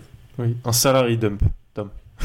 C'est d'ailleurs incroyable de voir dans, dans, un même trade pour Kevin Love deux first pick. Donc un pour matcher les salaires alors qu'il a été drafté un an avant. C'est ça, incroyable. du coup, du coup j'ai l'histoire complète, c'est le Vosch en fait, il dit ça. Ah c'est Vosch carrément. Il dit euh, du coup que, euh, en fait, il dit euh, qu'aux alentours de 19h, il a tweeté Anthony Bennett a de fortes chances de chuter au classement ce soir. Généralement, quand le Vosges annonce ça, c'est que c'est plutôt vrai. Et du coup, il dit J'avais raison. Parce que je me suis renseigné jusqu'aux équipes allant jusqu'au 15e choix. Et les franchises disaient toutes qu'ils n'étaient pas dans les, dans les plans. C'est incroyable. C'est terrible. Franchement, c'est terrible. Il n'a pas vérifié qui allait, s'il n'avait pas se faire piquant 1. Et il a été piquant 1. Mais comment tu veux, après tout ça, avec un casier judiciaire limite pareil, que LeBron se soit pas cassé? C'était obligatoire. Enfin. Euh, hmm. Le, front office des Cavs, enfin, pendant des années, ça a été ça, quoi. Hmm. Mais d'ailleurs, la seule année où il n'était pas en, en contractière, euh, en gros, parce qu'il faisait des 1 plus 1 avec Cleveland lors de son retour, et la seule année où il n'était pas en 1 plus 1, bah, ils ont de nouveau fait un peu n'importe quoi euh, sur l'été. Et du coup, LeBron leur maintenait une pression dessus avec cette méthode-là pour ne pas les laisser faire n'importe quoi. Mais si tu, si, si tu regardes, j'aime bien faire ça, je l'ai fait avec Minnesota. Ils draftent aussi Dion Waiters dans le top 5. Hein. La même année avec Tristan Thompson, ouais. Mm. Donc c'est pas non plus l'assurance tout risque. Ils ont pris le mauvais Thompson à cette draft. C'est ça, c'est pas la c'est pas l'assurance tout risque. Bennett, tu l'as très bien dit, euh, Adrien, je suis très d'accord avec ça, mais je pense qu'il avait même peut-être même pas le niveau d'un joueur de rotation. Et c'est terrible. Peut-être, mais on le saura jamais en fait. C'est vrai, on le saura jamais. Mais euh, Franchement, c'est une des premières, c'est la première draft où je je l'avais pas travaillé dessus, mais je regardais et c'est vrai que en fait, il n'y avait pas quelqu'un qui se dégageait et quand il y a quelqu'un qui se dégage pas, c'est très dangereux. C'est très dangereux dans une draft teasing pour 2020. Mm. C'est qui? C'est Oladipo qui est drafté juste derrière lui? Ouais, Oladipo. Ouais, c'est Oladipo et Otto Porter. Ouais. Et pour l'anecdote, messieurs. Pour l'anecdote, Nerlens Loel avait cousu le logo des Cavs à l'intérieur de sa veste parce qu'il était persuadé d'être choisi en numéro 1 lors de cette draft. C'est une draft où il n'y avait pas. Noël était la, grosse recrue de l'année. Il n'y avait pas vraiment de, choix euh, sûr de, de joueurs transcendants. C'est très dangereux parce que quant à ça, les erreurs sont, sont, sont, sont, probables, on va dire. Avant qu'on passe, messieurs, au, All NBA Decade Team, pour faire un petit peu euh, d'anglais. Euh, Tom, je sais que tu voulais parler peut-être des une ou deux choses qui t'ont marqué dans la décennie, niveau scandale, niveau, niveau tout ça, donc je te laisse la parole. Euh, et si les autres veulent rajouter peut-être des mémoires ou des choses comme ça, c'est un petit peu le, pot pourri de la, la séquence pot pourri de l'émission. Euh, je sais pas sur les, je sais que tu voulais parler des Clippers notamment ou des Bobcats. Pas mal, pas mal de choses euh, en parquet enfin trois choses qui ont voire quatre qui ont été marquantes. Euh, la première c'est bah, du coup l'affaire Sterling hein. enfin gros scandale de l'affaire Sterling sur bah, du racisme autour des terrains NBA avec du coup Magic Johnson dans entre guillemets dans, dans, dans, les petits papiers du, du propriétaire et euh, enfin, c'est une affaire qui a fait un très grand bruit. D'ailleurs, il y a, y, a, y a, eu un, un 30 for 30 sur euh, cette affaire qui est sortie. Et euh, mm. Rachel Nichols aussi raconte très bien l'histoire. Je vous invite à aller voir. Enfin, c'était un gros scandale. Moi, je me souviens que ça m'avait littéralement choqué puisque je pensais pas qu'il y aurait en fait des, du racisme à un tel point exercé sur une, une ligue où euh, les stars sont des Afro-Américains. Donc je pensais pas que ça pouvait encore perturber mm. cette chose. Et, c'était surtout le côté assumé en fait de ces déclarations. Mm. De, de, le, côté, mm. le côté assumé de, des déclarations de Donald Sterling qui euh, du coup a été obligé de, de, revendre la franchise pour, euh, pour, pour Steve Ballmer. Autre chose, ben, le, le, transfert avorté de Chris Paul, je pense aussi c'est un peu un tournant dans, dans, dans, la décennie, puisque si Chris Paul part aux Lakers au lieu que ce soit Nash, euh, ils ont encore les assets pour récupérer Dwight Howard derrière, peut-être que c'est pas la même histoire. Donc, sûrement. Sûr que c'est pas la même histoire. c'est certainement pas la même histoire. Parce qu'il n'y a pas Lob City non plus derrière. Enfin, il y, y, a tout un tas de choses qui sont impliquées par tout ça. C'est ça. Le baron, le baron aurait continué à faire euh, ses passes lobées à Blake Griffin en sortant du capot. Bref. Euh, sinon, autre chose, le, tanking, mais cette fois sur deux aspects différents. Alors, le, tanking agressif des, Sixers et la maîtrise de Saminki des, du, du et du salary cap. Ça, c'est quelque chose qui, a été très marqué, qui a été très marquant pour moi dans cette décennie. L'autre tanking, celui des Bobcats, qui finissent avec le pire euh, euh, pourcentage de victoire de l'histoire pour avoir Anthony Davis et qui se retrouve avec, et, euh, qui se retrouve avec MKG. Tu m'étonnes. Oui, on l'a pas mentionné juste avant, mais voilà, tu m'étonnes que maintenant ça, enfin, tu m'étonnes que ça a rebuté pas mal de, de, de, de personnes de tanker et, même les gens qui voulaient de proprio, et même les gens qui voulaient transférer Kemba Walker, euh, ils se sont dit putain mais la, dernière fois on a on a tanké et puis on s'est retrouvé avec euh, MKG, on a raté un talent générationnel comme Anthony Davis et puis euh, dernière chose qui je pense est, est marquant dans la décennie, c'est le lockout, le lockout qui hmm. qui a vraiment, enfin moi pour je l'ai vécu euh, vraiment en tant que j'étais vraiment bien ancré entre guillemets dans la NBA. Il a, il a vraiment fait mal le lockout. Ça, ça a rompu nos habitudes, on va dire. Totalement. Et, et le pire, c'est que la saison du lockout, d'ailleurs, c'est la, saison du premier titre de Titre qu'on aura traité, qui, qui, a été euh, souvent traité de titre galvaudé, entre guillemets, de titre. Mm. Euh, comment dire? Au voilà, titre au rabais, c'est ça. Et c'est aussi. Enfin en regardant les chiffres, c'est euh, la saison où la NBA a été le plus suivie sur les dernières années. Alors, mm. ça, ça, ça, ça, ça donne un peu d'eau au moulin des gens qui veulent du coup une NBA avec moins de matchs. Mais c'était aussi une saison où il y avait pas mal de purges avec des back-to-back-to-back. Enfin, mm. c'était difficile à, suivre. Il y avait pas mal de blessures, pas mal de, joueurs euh, hors de forme. Donc, euh, ça aussi, ça a été marquant et ça a conditionné la décennie. Surtout que les, je surtout que, enfin, simplement pour terminer, c'est une période où les joueurs du coup, on a l'impression qu'ils perdent du pouvoir, mais après le, pouvoir, le, après le lockout, ils sont encore plus puissants. C'est-à-dire qu'on leur enlève une partie de, de, des revenus qu'ils devaient toucher parce que avant le lockout, il y avait 57% des revenus globaux du coup et du BRI qui devaient aller dans la poche des joueurs et 43 pour les propriétaires. Et aujourd'hui, le rapport s'est inversé du coup avec 53% euh, contre 47. Sauf mm. qu'aujourd'hui, les joueurs sont beaucoup plus puissants que jamais et l'argent, ben, limite, l'argent, ils s'en foutent. Quoi. L'argent du basket, ils s'en moquent. Adrien, tu voulais rajouter quelque chose avant qu'on passe au ouais, Il, m'a fait penser à quelque chose, Tom, tu m'as fait penser à quelque chose en évoquant les blessures. Dans cette décennie, il y a aussi eu une évolution sur euh, la préparation et la dimension physique euh, du jeu euh, de basket, parce qu'on parle beaucoup du côté analytique dans, le basketball, mm. mais il y a aussi physiquement quelque chose qui a changé, notamment avec l'avènement de Giannis mais euh, mais même un peu avant avec euh, un changement de préparation on le voit avec la perte de poids par exemple de LeBron alors je me souviens plus c'est quelle intersaison mais où avec la, multiplication des blessures au genou Ouais, ça doit être 2016. Ouais. La multiplication des blessures au genou de beaucoup de joueurs. Alors évidemment, Derrick Rose, mais on pense aussi à Kobe, à Dwayne Wade sur euh, la longueur d'une carrière.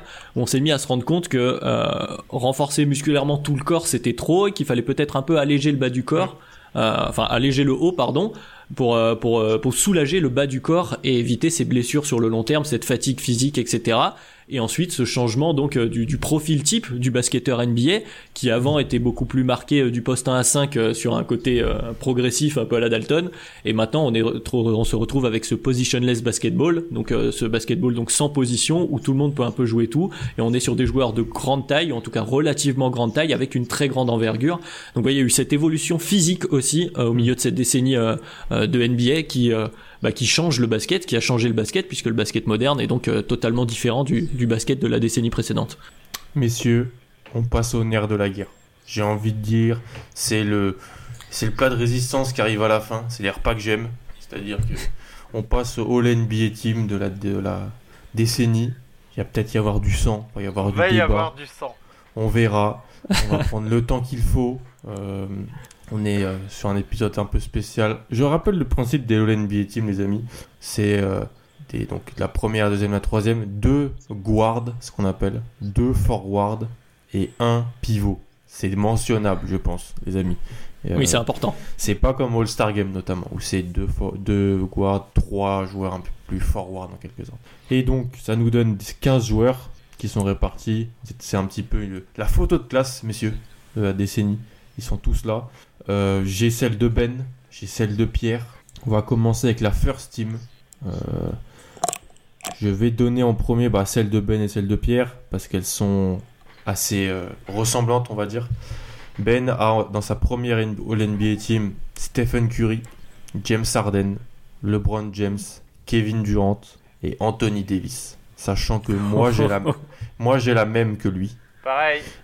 T'as la même. Et Pierre a quasiment la même, sauf qu'il a Marc Gasol à la place d'Anthony Davis. Qui veut un petit peu plonger Je sais que, donc, si on a la même, Elias, ça veut dire que euh, il y a des différences entre avec Tom peut-être. Notamment sûrement même euh, Adrien et Madiane. Adrien, t'as qui toi dans ta dans All NBA First Team de, de, de la décennie? Alors, je pense que Curry, LeBron, KD, on va dire que c'est des locks. J'imagine que tout le monde les a. Euh, ça me semblerait bizarre de pas les avoir. Ouais. Et ensuite, voilà, c'est sur les deux autres postes où j'ai différents. Donc, au poste de pivot, pour commencer doucement, moi j'ai Duncan. Parce que ça rejoint ce que je disais sur les Spurs. C'est surtout sur le début de la décennie pour le coup. Mais je trouve, comme tu le mentionnais, on, a, on parlait de pivot précis. C'était compliqué de trouver un pivot qui a vraiment impacté toute la décennie dans son ensemble. Et donc, en termes de pic sur une période un peu plus courte, même si euh, vous défendrez euh, sûrement Anthony Davis euh, sur son niveau de jeu global, je trouve qu'en termes d'impact sur la NBA, euh, sur une période donc certes un peu plus courte, voilà, moi j'ai mis Tim Duncan. Et dans un peu dans le même esprit, euh, sur le poste 2, Harden, je l'ai un peu descendu, on y reviendra, parce que pour moi, il impacte vraiment la fin de la décennie et la fin, fin, fin. C'est-à-dire que pour moi, Harden sera très probablement la first team de la décennie 2020. Euh, parce que voilà, il est en train de changer le jeu sur ces deux dernières années, on va le dire. Donc euh, peut-être il va être un peu à cheval, mais en tout cas, voilà, pour moi c'est plus sur la pense, fin. ouais. Voilà, il est un peu à cheval. Et donc j'ai mis euh, Dwayne Wade dans ma seconde team, même si son Dans son ta pic- première team, ouais. ouais, Dwayne Wade dans dans ma la première, première première team. pardon. ouais. Ouais, ouais, non, mais je, je vous avais prévenu que on, on va pouvoir discuter. Même si son pic à Dwayne Wade est à la fin, voilà, lui aussi est à cheval sur deux décennies. Son pic est à la fin de la décennie précédente. Mais pour moi, sur, euh, en fait, The Decision et les Heatles, c'est euh, Ouais, mais LeBron et Adrien Wade, Wade est rejoint tout simplement parce qu'il est dans la dans la dans la la situation la décennie. plus voilà. Ouais, c'est un peu ça. Et donc, au- Mais mais mais Dwayne Wade à Milwaukee, crois-moi qu'il Il y a serait parti beaucoup plus vite que prévu. Ah hein. mais tout à fait. Non mais il y a, il y a tout un tas de facteurs. Mm. euh, évidemment, c'est pas uniquement le joueur de basket. ah non mais c'est sûr. Je je ne vais pas aller contre ça. Mais voilà, moi je l'ai mis au centre parce que même si euh, les All NBA euh, de manière globale sur une saison, c'est les meilleurs joueurs de la saison sur la décennie. euh, j'ai repris comme un peu dans tout ce, ce podcast l'impact pour moi général sur la NBA et quand tu vas demander aux gens tu te souviens de quoi sur la décennie 2010 Tu cite-moi un arrière sur la décennie 2010. Je suis persuadé que Wade sort en Non. premier. Donc je le mets. Alors, je, je, je- Madiane, tu pourras très, très bien te défendre. Mais voilà, pour moi, pour moi, j'ai justifié mes choix. À vous, messieurs, sors les Alors, couteaux. Harden, Harden est deuxième du MVP l'année du premier MVP de Curry. Et il est deuxième encore deux autres années. Il est MVP, meilleur scoreur plusieurs fois. Il mène une des équipes de Houston les plus fortes de tous les temps, qui sont à une cuisse de Chris Paul d'éliminer des énormes Warriors. Pas, pas des petits Warriors, des énormes Warriors. Ils sont à une cuisse de Chris Paul. Ouais. Ouais. Ah, Et ah, à un, 18 un des trois trois- points. un des 27 3 points, ouais. Un des Ouais. 27 3 points. Bon bref, en tout cas, voilà. Enfin, James Harden est fort dans cette décennie, du début de la décennie à la fin. Il y a, il y a, Milieu. il, il- il- il émerge lors de son trade à Houston, mais il est déjà là quand euh, les trois sont en train de faire les finales face à LeBron pour aller donner à LeBron son deuxième, premier titre en 2000. Il est déjà là, il est déjà dans les discussions. Il, pas, il fait son trophée de meilleur sixième homme de l'année. Harden est présent dès le début de la décennie. Je, je peux pas. Enfin, Dwayne Wade a, a été très fort au début sous LeBron et a décliné. Enfin, le pic, Oui, le oui, pic d'Arden est, est beaucoup plus fort que, euh, que n'importe quel pic de Wade sur la décennie. Et quand tu regardes bah désolé, la fin de Dwayne Wade est pas, est pas non plus géniale. Enfin, je, je peux pas. Bah, je sais bien, il est passé par les Bulls. Je, je peux, je, peux, je peux pas valider. Harden a été, euh, a été présent dans le disque toute la décennie et en plus c'est au centre d'un des plus gros mauvais trades de l'histoire de Kessie à jamais. Non, mais tu vois, basketballistiquement parlant, je peux pas te donner tort. Effectivement, il y a plein d'arguments, mais euh, il y a aussi un, un côté d'affect. Et donc, comme je disais, il y a l'impact sur la NBA. Et puis moi, il y a un, voilà, la- la- le basket pour- qui qui est exacerbé autour d'Arden fait, je fais un peu mon coming out, je fais pas partie des plus grands supporters Ah. d'Arden, donc je l'ai un peu baissé pour ça aussi, Euh, je l'admets, mais effectivement, euh, c'est, c'est- je ne vais pas, euh, là, pour- là-dessus on ne va pas s'affronter euh, frontalement parce que je comprends totalement que, en essayant d'être le plus objectif possible, qu'on puisse mettre Arden en deux, il y a pas de souci. Très bien. Mais on peut discuter sur le pivot par T'as contre. qui en pivot, Madiane? Euh, moi j'ai Anthony Davis. Euh, j'ai la même équipe que, que toi. Ok. Et donc Kilias et que Pierre. On t'a pas entendu, Tom Alors moi j'ai les mêmes quatre que vous, Curry, Harden, LeBron, Durant. Et en pivot, ça va certainement vous choquer, mais j'ai Dwight Howard. Ah, c'est pas choquant. ça me choque pas. Parce que son, son début de décennie en fait est trop, euh, est trop marquant. Même si euh, il y, a, il y a pas mal de, de séquelles, et on, lui, on retient contre lui ce qui s'est passé à Los Angeles, mais il faut pas oublier, faut pas oublier les années qu'il a eu euh, à, à Houston, où euh, il était encore euh, All NBA First Team, hein, limite. Donc euh, pour moi, hein, sur le début de la décennie, c'est le pivot qui, est- qui a le plus marqué. Le poste de pivot que je considère plus comme une position défensive. Et euh, ça aura été euh, le pivot euh, le plus impressionnant, entre guillemets, défensivement en saison régulière. Qui, euh, sur, enfin, sur la durée, quoi, qui a été marqué dans les All-NBA Team. Donc euh, pour moi, je, Mm. je le mets là parce que euh, Anthony Davis, je l'ai considéré plus comme un forward. Oui, tu vas Et puis tricher. Dwight emmène une, une équipe en finale en étant la, la, la pièce centrale en tant que pivot. Quoi. Ouais, mais Ah, mais ça, c'est pas dans la décennie. C'est pas dans la décennie. Ah oui, pas c'est vrai que c'est juste avant. pas dans la C'est pas décennie. faux. C'est pas dans la décennie. Il compte hors pas. des bornes du terrain, euh, Adrien. Mais C'est bon, je voulais aider Tom, je voulais appuyer Tom. euh, C'est raté. ça. T'as raison. Bel esprit de camaraderie que je note. Euh, on est assez. Je pense que sur celle-là, il y a un petit peu de débat avec Adrien, comme il a dit, mais on est assez. Comme tu l'as dit, le triptyque, même le quatuor Curry, Harden, James Durant et, et là. Moi, j'ai Anthony Davis parce que, on va pas se mentir, le poste de pivot et c'est celui où il y a peut-être le moins de top, top, top joueurs sur cette décennie. D'ailleurs, c'est marrant Et que Ben et Anthony Davis. Il a Anthony Davis, c'est vrai. Euh, là où Pierre a Margazol. Et donc, on a euh, des, des, des joueurs qui. An- Anthony Davis, qui j'ai été vérifié sur Basketball Référence, a joué euh, énormément de minutes en poste de pivot, énormément de minutes en poste d'ailier fort. Donc, il, il rentre en jeu. Et donc, j'ai dit à cette place-là, on passe, messieurs, à la seconde team. Et là, je pense que ça peut peut-être commencer. Je sais pas. Je sens qu'il peut y avoir des, il peut y avoir des choses. Je vais vous donner bah, celle de, de Ben et Pierre. Donc Ben a Chris Paul et Russell Westbrook dans le bac court. Kawhi Mhm. Leonard, Paul George au poste d'ailier. Et Marc Gasol au poste de pivot. Ok. Pierre a Kyrie Irving et Russell Westbrook dans le bac court. Kawhi Leonard et Giannis au poste de. Giannis. Ouais. Et, An- Yes. et Anthony Davis et Anthony Davis au poste de pivot. Moi, je vais vous donner la mienne avant de, que vous rebondissez. J'ai Chris Paul et Russell Westbrook dans le bas court, Kawhi et Paul George et Chris Bosh au poste de pivot. Mhm. Ah, Ah. mince Donc, en fait, je sais je pas sais. qui veut rebondir. Tiens, Tom, je vais te, je vais te lancer.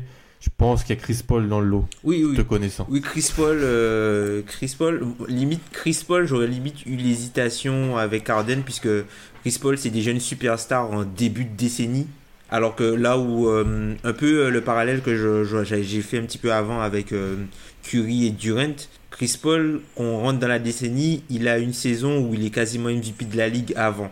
Hmm. Et Hmm. euh, durant toute la saison, c'est le, enfin du- durant les, les années qui ont Toute précédé, la décennie, ouais.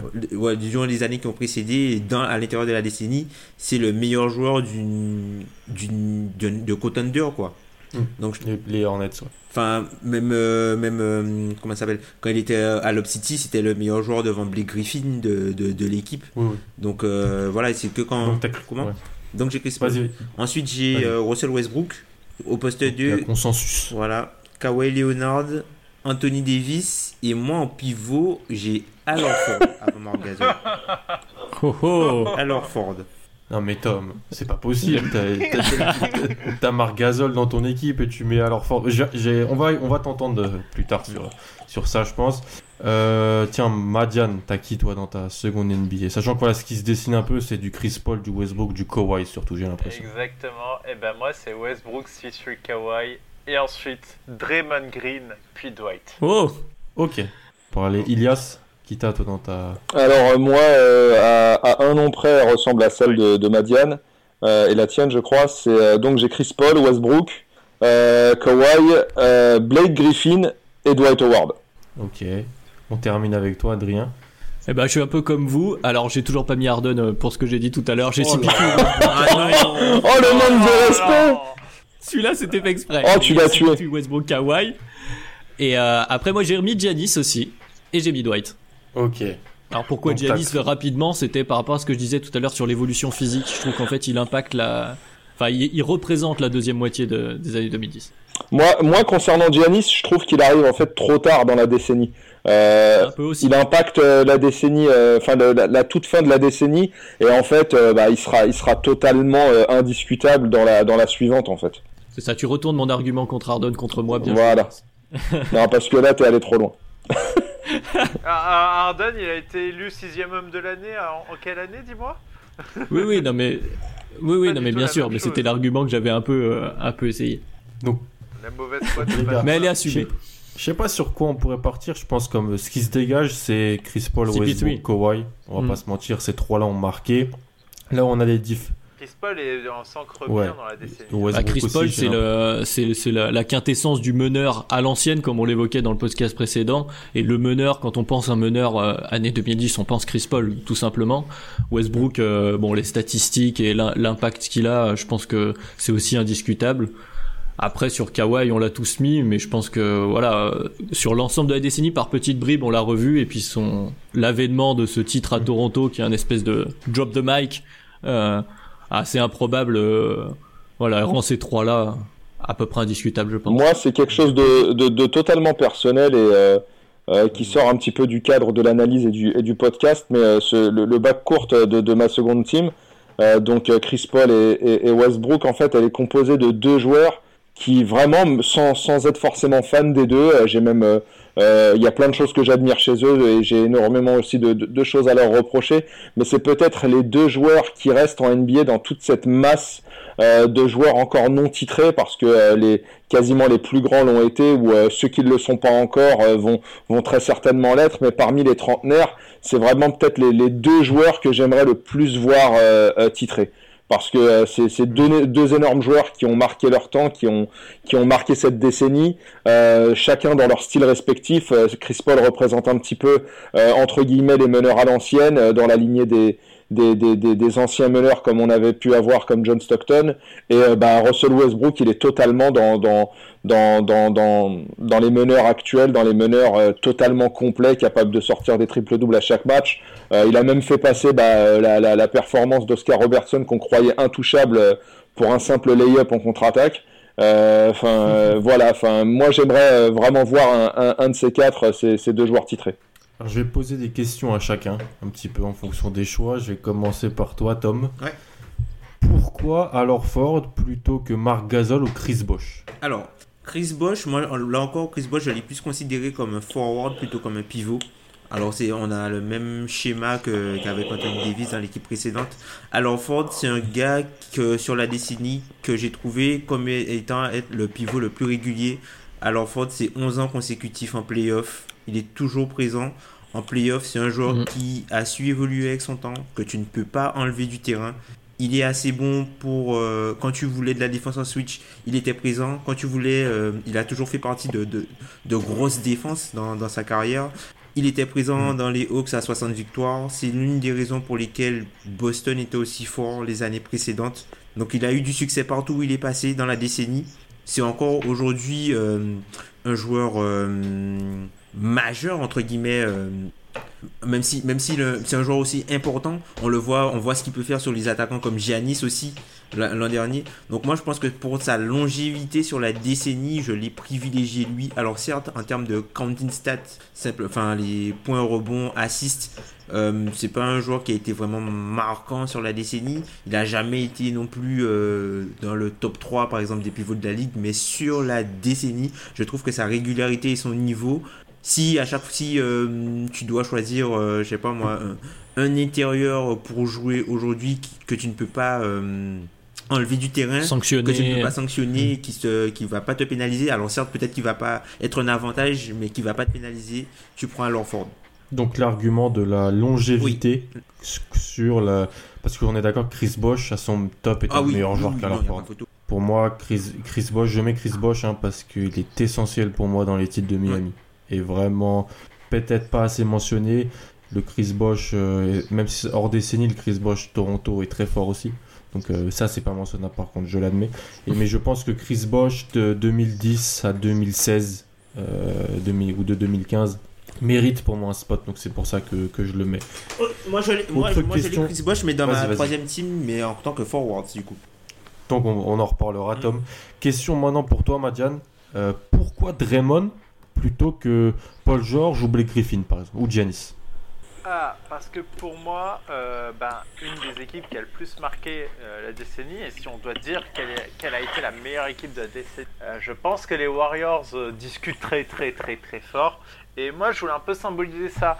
Il y avait, il y a effectivement Curry et Durant dans la first team, mais pour moi, le joueur le plus valuable de cette équipe, celui qui, pour moi, sans qui ça ne marche pas, et c'est quelque part aussi euh, l'une des, choses qui a fait que cette équipe est d'un seul coup aussi forte, c'est son apport à lui. Alors ça se reflète peut-être pas dans les chiffres, mais pour moi, euh, bien plus qu'un clé, euh, c'est pour moi Draymond est vraiment un joueur ultra important pour cette équipe. Et comme cette équipe a marqué cette décennie, je peux pas le descendre au-delà de la, de la seconde. Ok, très bien. Je pense qu'on retrouvera des joueurs que je t'avais mentionné potentiellement switchable dans ta troisième. Potentiellement. Peut-être. Et autre question qui s'adresse à Elias, Blake Griffin, je crois que si j'ai bien entendu, c'est ça. Dans ta seconde team. Euh, bah, dans ta seconde team bah, je, l'avais, je l'avais en balotage avec plein, pas mal d'autres joueurs, mais enfin Griffin, euh, euh, au-delà, enfin malheureusement là, il est en train de traverser une période un petit peu compliquée. Son trade a été un petit peu aussi euh, assez soudain. Euh, ça a été une surprise pour pas mal de monde. Mais euh, enfin sur sur la période 2010 quand même, ça a été un, un joueur qui, qui était d'une régularité assez incroyable et qui posait des stats assez exceptionnelles soir après soir. Et si par exemple je le mets par rapport à Madiane plus en avant qu'un qu'un joueur comme Draymond, c'est euh, parce que Blake Griffin, tout simplement, c'est pas c'est pas véritablement un joueur tampon, c'est pas un joueur qui est là pour euh, euh, fluidifier le jeu ou euh, être facilitateur forcément pour les autres. Non, c'est quelqu'un qui vient, qui assume son statut de, de, superstar, de numéro un de la draft et qui, euh, soir après soir, cassait la gueule des, des, des ailiers forts adverses en fait.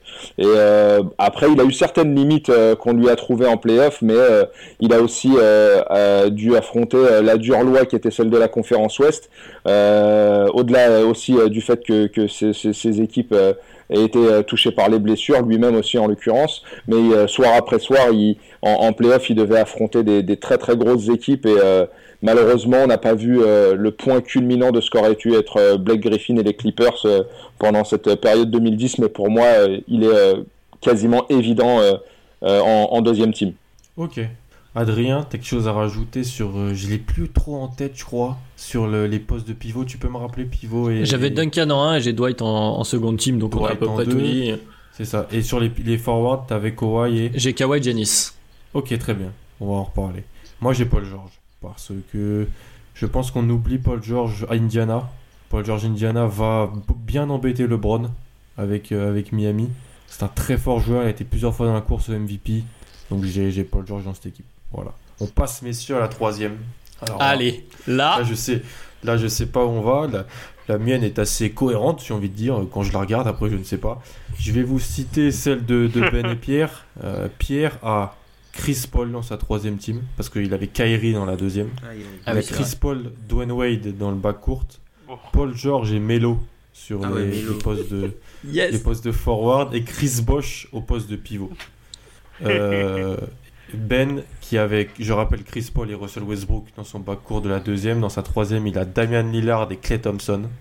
Oh. Giannis et Blake Griffin au poste de forward et Dwight Howard, il ne pouvait pas ne pas Ah mettre bah Dwight oui. Howard poste de pivot de sa troisième All-NBA team. Je vais mentionner la mienne, après je vous laisse la parole les gars. Moi dans ma troisième j'ai Kyrie D. Wade, Giannis, Blake Griffin et Mark Gasol. Voilà. Tom, ouvre le bal. J'attends parce qu'il y a Chris Bosch, je veux savoir qui, qui l'entoure. Alors, bah, du coup, moi j'ai des champions sur le backcourt, des champions de la décennie. Donc j'ai Dwayne Wade et Clay Thompson. J'ai Chris Bosh en forwards. Et euh, bah, j'ai beaucoup hésité entre Blake Griffin et Paul George. Mais en fait, je pense que je suis resté sur, euh, sur Blake Griffin. Alors, pour des raisons totalement. euh, Enfin, qui sont, enfin, qui sont peut-être pas des. qui sont certainement pas des raisons basket. C'est. en fait, quand je. La photo des années 2010, Blake Griffin, il doit y être. Puisqu'en fait, quand tu regardes ce qu'il a amené, sa saison rookie, tous les, les, highlights impressionnants et la façon dont il a fait évoluer son jeu pour être le joueur qu'il est. C'est un joueur qui est arrivé dans la ligue en tant que talent dépendant et simplement gros finisseur athlétique à euh, premier initiateur offensif d'une équipe qui va en playoff. À l'Est, certes, mais c'est un joueur qui a fait son skill set évoluer. Et euh, avec toutes les blessures qu'il a eues, toutes les, les régressions physiques, moi, je- enfin, dans la décennie, Blake Griffin est un joueur marquant, est un joueur important. Voilà, on a la Mosgoff, la Gallinari, La Enfin, Kendrick Perkins. la Kendrick Perkins, le dunk sur côté sur la voiture, oui, on sait. C'est un joueur qui était aussi très haut dans, dans, dans les MVP à l'ouest. D'ailleurs, Ben l'avait même MVP euh, dans le de, de, de, de- Oui, dans une preview l'année dernière de ou il y a deux ans. Non, il y a deux ans. dans une de Il y nos a trois previews, ans, ouais, qu'il avait Trois ans. euh, Blake Griffin euh, MVP. Et en pivot, du coup, euh, j'ai Marc Gasol. Il y a de la triche dans ces All-NBA de Tom, je tiens à le mentionner. avec, euh, avec Chris Bosch et AD Ce n'est pas de la triche. Ce n'est pas de la triche. qui ont été incorporés au poste de fort. Non, je t'embête Tom, mais ça veut dire qu'il n'y a ni Giannis ni Paul George. Non. Dans tes, Et c'est un crève, et un crève-cœur hein, de pas mettre Paul George. Mais vraiment dans, Je- dans- dans j'imagine la photographie des, de la NBA dans les années 2010, je pense que Blake Griffin, il- enfin visuellement, il a apporté un truc. Je ne sais pas si vous vous rappelez de la saison rookie de Blake Griffin, le rouquin. Mais si, si, c'est. C'est, euh, on trouve un, un espèce de blanc roux qui se met à, À dunker à sur tout le sur monde. tout le monde. Tout le monde était choqué. C'était, c'est vrai, c'était La, la- la première image que j'ai de Blake Griffin euh, euh, quand il arrive euh, après euh, sa saison, en fait, il, est blessé la première saison, si je me rappelle bien, et il arrive l'année d'après. Euh, la première image qu'on a, je crois, c'est en pré-saison. Euh, les Lakers et les Clippers se jouent et il met un dunk monu- monumental sur la tête de DJ Mbenga. Et le banc des Lakers se lève en fait. la, moi, c'est vraiment le premier truc qui m'a marqué dans la carrière de Blake Griffin. En gros, ça, ça, t'annonçait la suite en fait. Tellement ça allait être impressionnant. C'est ça. Tiens, bah, Ilias, je t'en prie. T'as qui dans ta troisième All-NBA team? Alors, ma troisième All-NBA team, euh, elle est composée donc de Wade, euh, de Clay Thompson, euh, de Paul George, de Dirk Nowitzki et de Mark Gasol. Ok. Voilà. Donc, moi, j'ai j'ai calé Dirk en fait parce que euh, pour moi, il y a, il y a- il y a des titres euh, qui valent plus que d'autres en fait. Et euh, celui euh, de, de Dallas, c'est vraiment euh, la consécration euh, bah, d'un homme. C'est c'est Dirk et euh, même si après, euh, euh, en fait, ça a été vraiment le point culminant de sa carrière. Et c'est vrai que la la suite a été euh, plus ou moins une chute, une chute assez vertigineuse. En fait, je m'en suis servi un peu comme wildcard. Euh, normalement, j'a- j'avais, euh, j'aurais pu mettre d'autres joueurs à, à- à sa place, mais je trouve que le run de Dirk en 2011, où, où enfin tour après tour, euh, il bat bah, donc euh, Portland, euh, les Lakers champions en titre, euh, le hockey ici du trio qu'on connaît, euh, qu'on connaissait et qui était en train de euh, d'émerger, puis euh, les, les le, hit de LeBron Wade et Bosch en finale. Enfin, c'est quelque chose qui a. En fait, c'est- tellement éloigné dans la décennie que euh, on, semble l'oublier, mais je trouve que ça a été quelque chose euh, de trop marquant pour que euh, je ne puisse pas en fait le, mentionner à travers le, joueur qui était Dirk, et c'est la raison pour laquelle je, le, je le place dans mon équipe, même si je pense que d'autres auraient pu être plus méritants. Ok. Je passe la main à Adrien. Vas-y, Adrien, qui dans ta troisième All-NBA Team Est-ce que James Harden est dedans? Je ne sais pas. Oui, j'ai quand même mis James Harden. Alors au début, je l'avais enlevé parce que je voulais aller jusqu'au bout, puis j'ai eu peur de me faire assassiner. L'ayatollah, Adrien. Parce que Je vais te retrouver. Voilà, c'est ça. Pose, pose cette fourche, euh. Donc oui, j'ai mis James Harden. Le reste est beaucoup plus subjectif. Euh, là alors là. j'ai j'ai aussi Blake Griffin euh, pour les mêmes raisons qui ont été évoquées, puisque pour moi, euh, visuellement aussi, on en parlait un peu tout au long du podcast. Blake Griffin, il a marqué la décennie euh, à travers le monde. Les gens re- se reconnaissaient. Lob City a marqué vraiment tout le monde. A été un produit marketing aussi très fort pour la NBA. Tatage Blake Gibson. Griffin aussi. Non, mais on, a, on arrive au bout. Cal- Calme-toi. Sur, sur, à côté de Blake Griffin, j'ai euh, Carmelo Anthony aussi, parce que un Comme peu pour la même raison, parce que qui a été un très très fort joueur, il faut le dire, avec tous ses défauts évidemment, mais qui était aussi le leader de New York, d'un New York en, En dents on va dire, mais euh, voilà en playoff qui a eu qui a cristallisé certains espoirs autour de New York. Donc voilà, j'ai Carmelo. Et c'est là, c'est mon poste 1 évidemment euh, qu'on va retrouver. Alors c'est très très court, il y a beaucoup de choses, mais j'ai mis Derrick Rose parce que moi ma décennie est rythmée par Derrick Rose. Euh, de ce de ce titre de MVP de 2011 à ses blessures à ses à cette rédemption à ce ce, ce match à 50 points du côté de Minnesota euh, voilà pour moi sur la photo de classe justement la photo de classe de 2010 je ne peux pas enlever Derrick Rose c'est impossible et ensuite au poste de, de pivot euh, j'ai beaucoup hésité il y en a beaucoup il y a il y a Marc Gasol il y a Poe aussi qui a fait un pas mal de place il y a Chris Bosh que vous avez évoqué il y a Lamarcus Aldridge aussi dont on n'a pas parlé mais qui a fait pas mal de Mhm. de, de pige euh, à ce poste-là. Et là, j'ai remis de la subjectivité, mais là, totale, je l'admets totalement, mais c'est juste pour mon plaisir personnel. Et puis, ce, ce run de, bah, tu, vous peur, voyez très bien où je vais en venir. Et tout à fait. Voilà, c'est parce que euh, parce que c'est c'est mais là c'est totalement subjectif. C'est vraiment la wild card de, de, de troisième team parce que euh, voilà pour le- pour il a incarné euh, une équipe que j'ai adorée, un, spirit que j'ai adoré et un joueur en fait qui n'est qui n'était pas destiné en fait à être aussi fort. Il a quand même été quatrième au vote de MVP sur l'année euh, 2014 si je dis pas de bêtises, euh, où il est defensive player de- of the year. Et même si euh, effectivement il a ni le pic ni la constance sur Allerford, c'était vachement intéressant d'ailleurs ce que tu disais euh, Tom. Euh, voilà pour moi sur sur la photo j'avais envie de le mettre même si euh, il y a tous les noms que j'ai cités il y en a d'autres que j'ai pas mis notamment Anthony Davis qui a été longtemps dans l'équipe avant que je me dise allez tant qu'à mettre Harden autant que je compense de l'autre côté Ok. Bah, je pense que l'argument d'Eric Rose est un peu l'inverse de l'argument à Lorford. Ouais, la exactement. longévité d'Alorford contre le, le pic euh, d'Eric Rose de 2011 qui est, c'est vrai. Mais il y a l'histoire sur la longueur aussi. La, ré- le- la rédemption pour moi de Derrick Rose, c'est un moment. euh, euh, on parlait des moments qu'on a vécu devant notre euh, canapé. Moi, je me souviens, j'ai pleuré devant ma devant ma télé et je l'admets totalement. Euh, ces 50 points de Derrick Rose et cette interview derrière. Euh, il y, a un- il y a un affect autour de, de Derrick Rose, surtout pour les fans de Chicago, bien sûr, mais je pense que pour la plupart des fans NBA et même pour des, des joueurs hein, qui ont réagi sur les réseaux sociaux à ce moment-là, Derrick Rose est un symbole.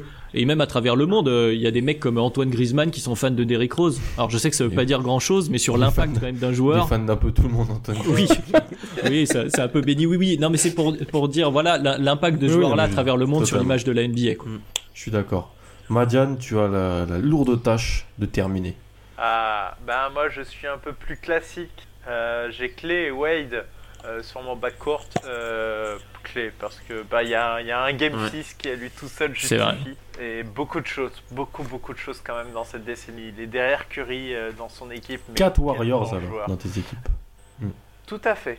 Euh, bah, c'est une équipe qui a marqué la décennie, ça me paraît logique. À côté de ça, on a notre ami Dwayne Wade, qui a certes décliné pendant cette décennie et qui, au début de la décennie, est très fort, très très fort, côté de LeBron. Ensuite, il a essayé de porter tout seul, il est parti, puis il est revenu. Voilà, il a, il a quand même marqué cette décennie. Enfin, au poste 3, j'ai mon Paul George. Oui, c'est un peu plus tard que prévu. Je voulais caler Draymond quand même en All NBA second, c'est ce que j'ai expliqué. Donc Paul George est en sortie. Je pouvais pas l'enlever de l'équation. Pareil pour Blake. Pour les mêmes raisons que vous avez évoquées, je pouvais pas l'enlever de l'équation. Et au poste de pivot, mais également Chris Bosh. Et euh, par rapport à son rôle, est-ce que c'est un forward, est-ce que c'est un pivot Pour moi, dans, dans les trois amis de Miami, c'est lui qui s'est sacrifié en acceptant d'aller jouer des minutes au Mm. poste de pivot, d'aller prendre ce rôle. Et euh, moi, s'il y a bien une chose à retenir euh, de C'est un rebond. Bosh, euh, dans cette décennie, Eh c'est oui. Rebound Bosh Back to Allen, back out to Allen. Voilà. pour Allen.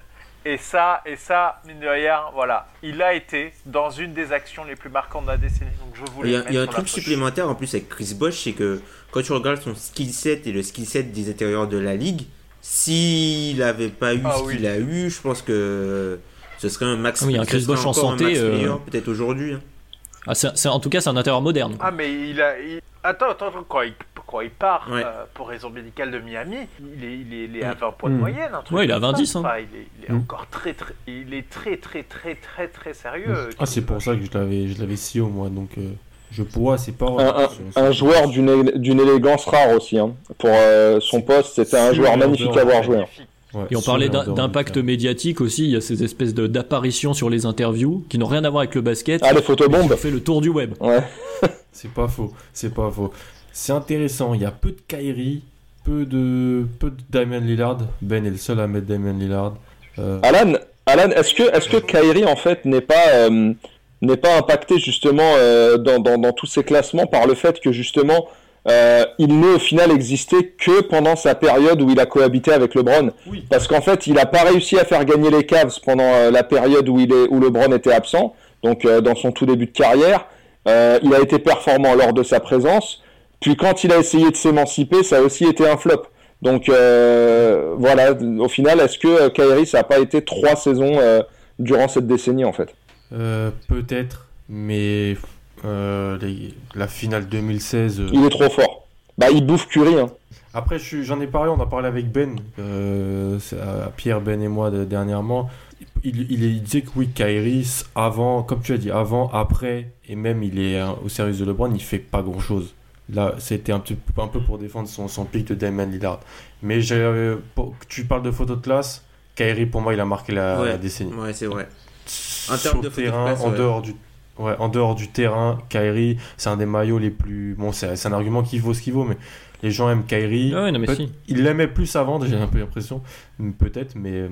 Ah bah, ça, c'est sûr. Euh, tu sais, euh, moi, moi tout à l'heure, tu, tu, tu, mentionnais le fait que. Euh, qu'on se rappelle tous ce qu'on faisait le soir du match 7 entre les Cavs et les Warriors en 2016. je me rappelle que j'ai hypé beaucoup de monde autour de moi pour qu'ils regardent cette finale.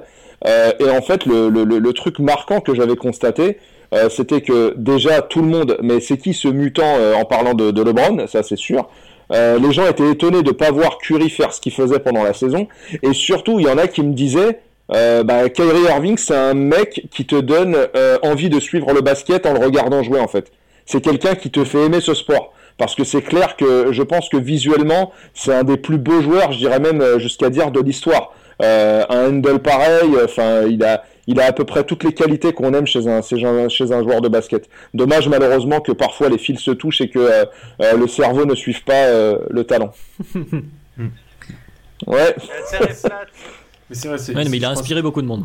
Je pense qu'on va, on va terminer sur ça. Il y a eu un peu de débat, j'aime bien. Il y a eu du Melo, comme on l'a dit, il y a eu du, du Kerry, du Lillard. Mais si on regarde un peu, la force, on a quatre joueurs qui se détachent. J'ai l'impression que Curry, Harden, James Durant dans la première. Kawhi, euh, Patty Dufay qui a LeBron et KD. C'est ça. Surtout qu'il faut, il faut, un pivot. Oui. Il faut un pivot, exactement. Euh, et il n'a pas de MVP. Il n'a pas de MVP, hein. mais il a deux titres de MVP des finales, deux fois MVP. Je, suis d'accord avec toi, avec toi, Marianne. Chris Paul, Russell Westbrook, on s'est bien marqué la décennie. Et après, dans la troisième, on a de différentes choses. Le poste de pivot qui est dur aussi, avec des cas de triche notoires, n'est-ce pas Pour un petit. Mais euh, je pense que les amis, je pense qu'on peut terminer en disant que c'est une, belle photo de classe. C'était pas mal. Elle est belle. Oui, on a toujours tendance à, glorifier, euh, je crois que c'est Ilias qui en parlait le podcast d'avant, à glorifier les époques d'avant, à se dire ouais les années 90, les années 2000. Je pense que là, en faisant la photo de classe et puis peut-être avec un peu plus de recul, on va quand même se rendre compte mm. des monstres, mais des monstres qu'il y a dans cette décennie. Il y a des monstres. Mm. C'est c'est en, est, en espérant que la décennie 2020 nous réserve les mêmes choses, en espérant que euh, vous continuerez. On est bien parti. C'est ça. Giannis, Doncic. C'est clair vous continuerez à nous écouter. On va revenir très vite dans des épisodes plus courts et plus d'actualité. Sinon, le, le patron va grincer en quelque sorte. Mais euh, c'était un plaisir, les gars. C'était vraiment un plaisir de, revenir sur cette décennie de basket. Décennie avec laquelle on a grand... Moi, personnellement, j'ai grandi. Donc, euh, j'ai encore, bon, j'ai encore plus grandi, on va dire. Parce que j'étais un jeune, euh, un jeune enfant en 2010. Mais c'était vraiment, vraiment un plaisir. Et moi, moi, je vous dis salut, à plus. Et on se revoit très très vite. Salut. Salut. Merci Alan, salut. Tchuss. Planning for your next trip? Elevate your travel style with Quince. Quince has all the jet setting essentials you'll want for your next getaway, like European linen, premium luggage options, buttery soft Italian leather bags, and so much more. And is all priced at 50 to 80% less than similar brands.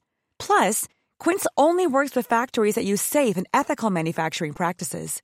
Pack your bags with high-quality essentials you'll be wearing for vacations to come with Quince. Go to quince.com slash pack for free shipping and 365-day returns.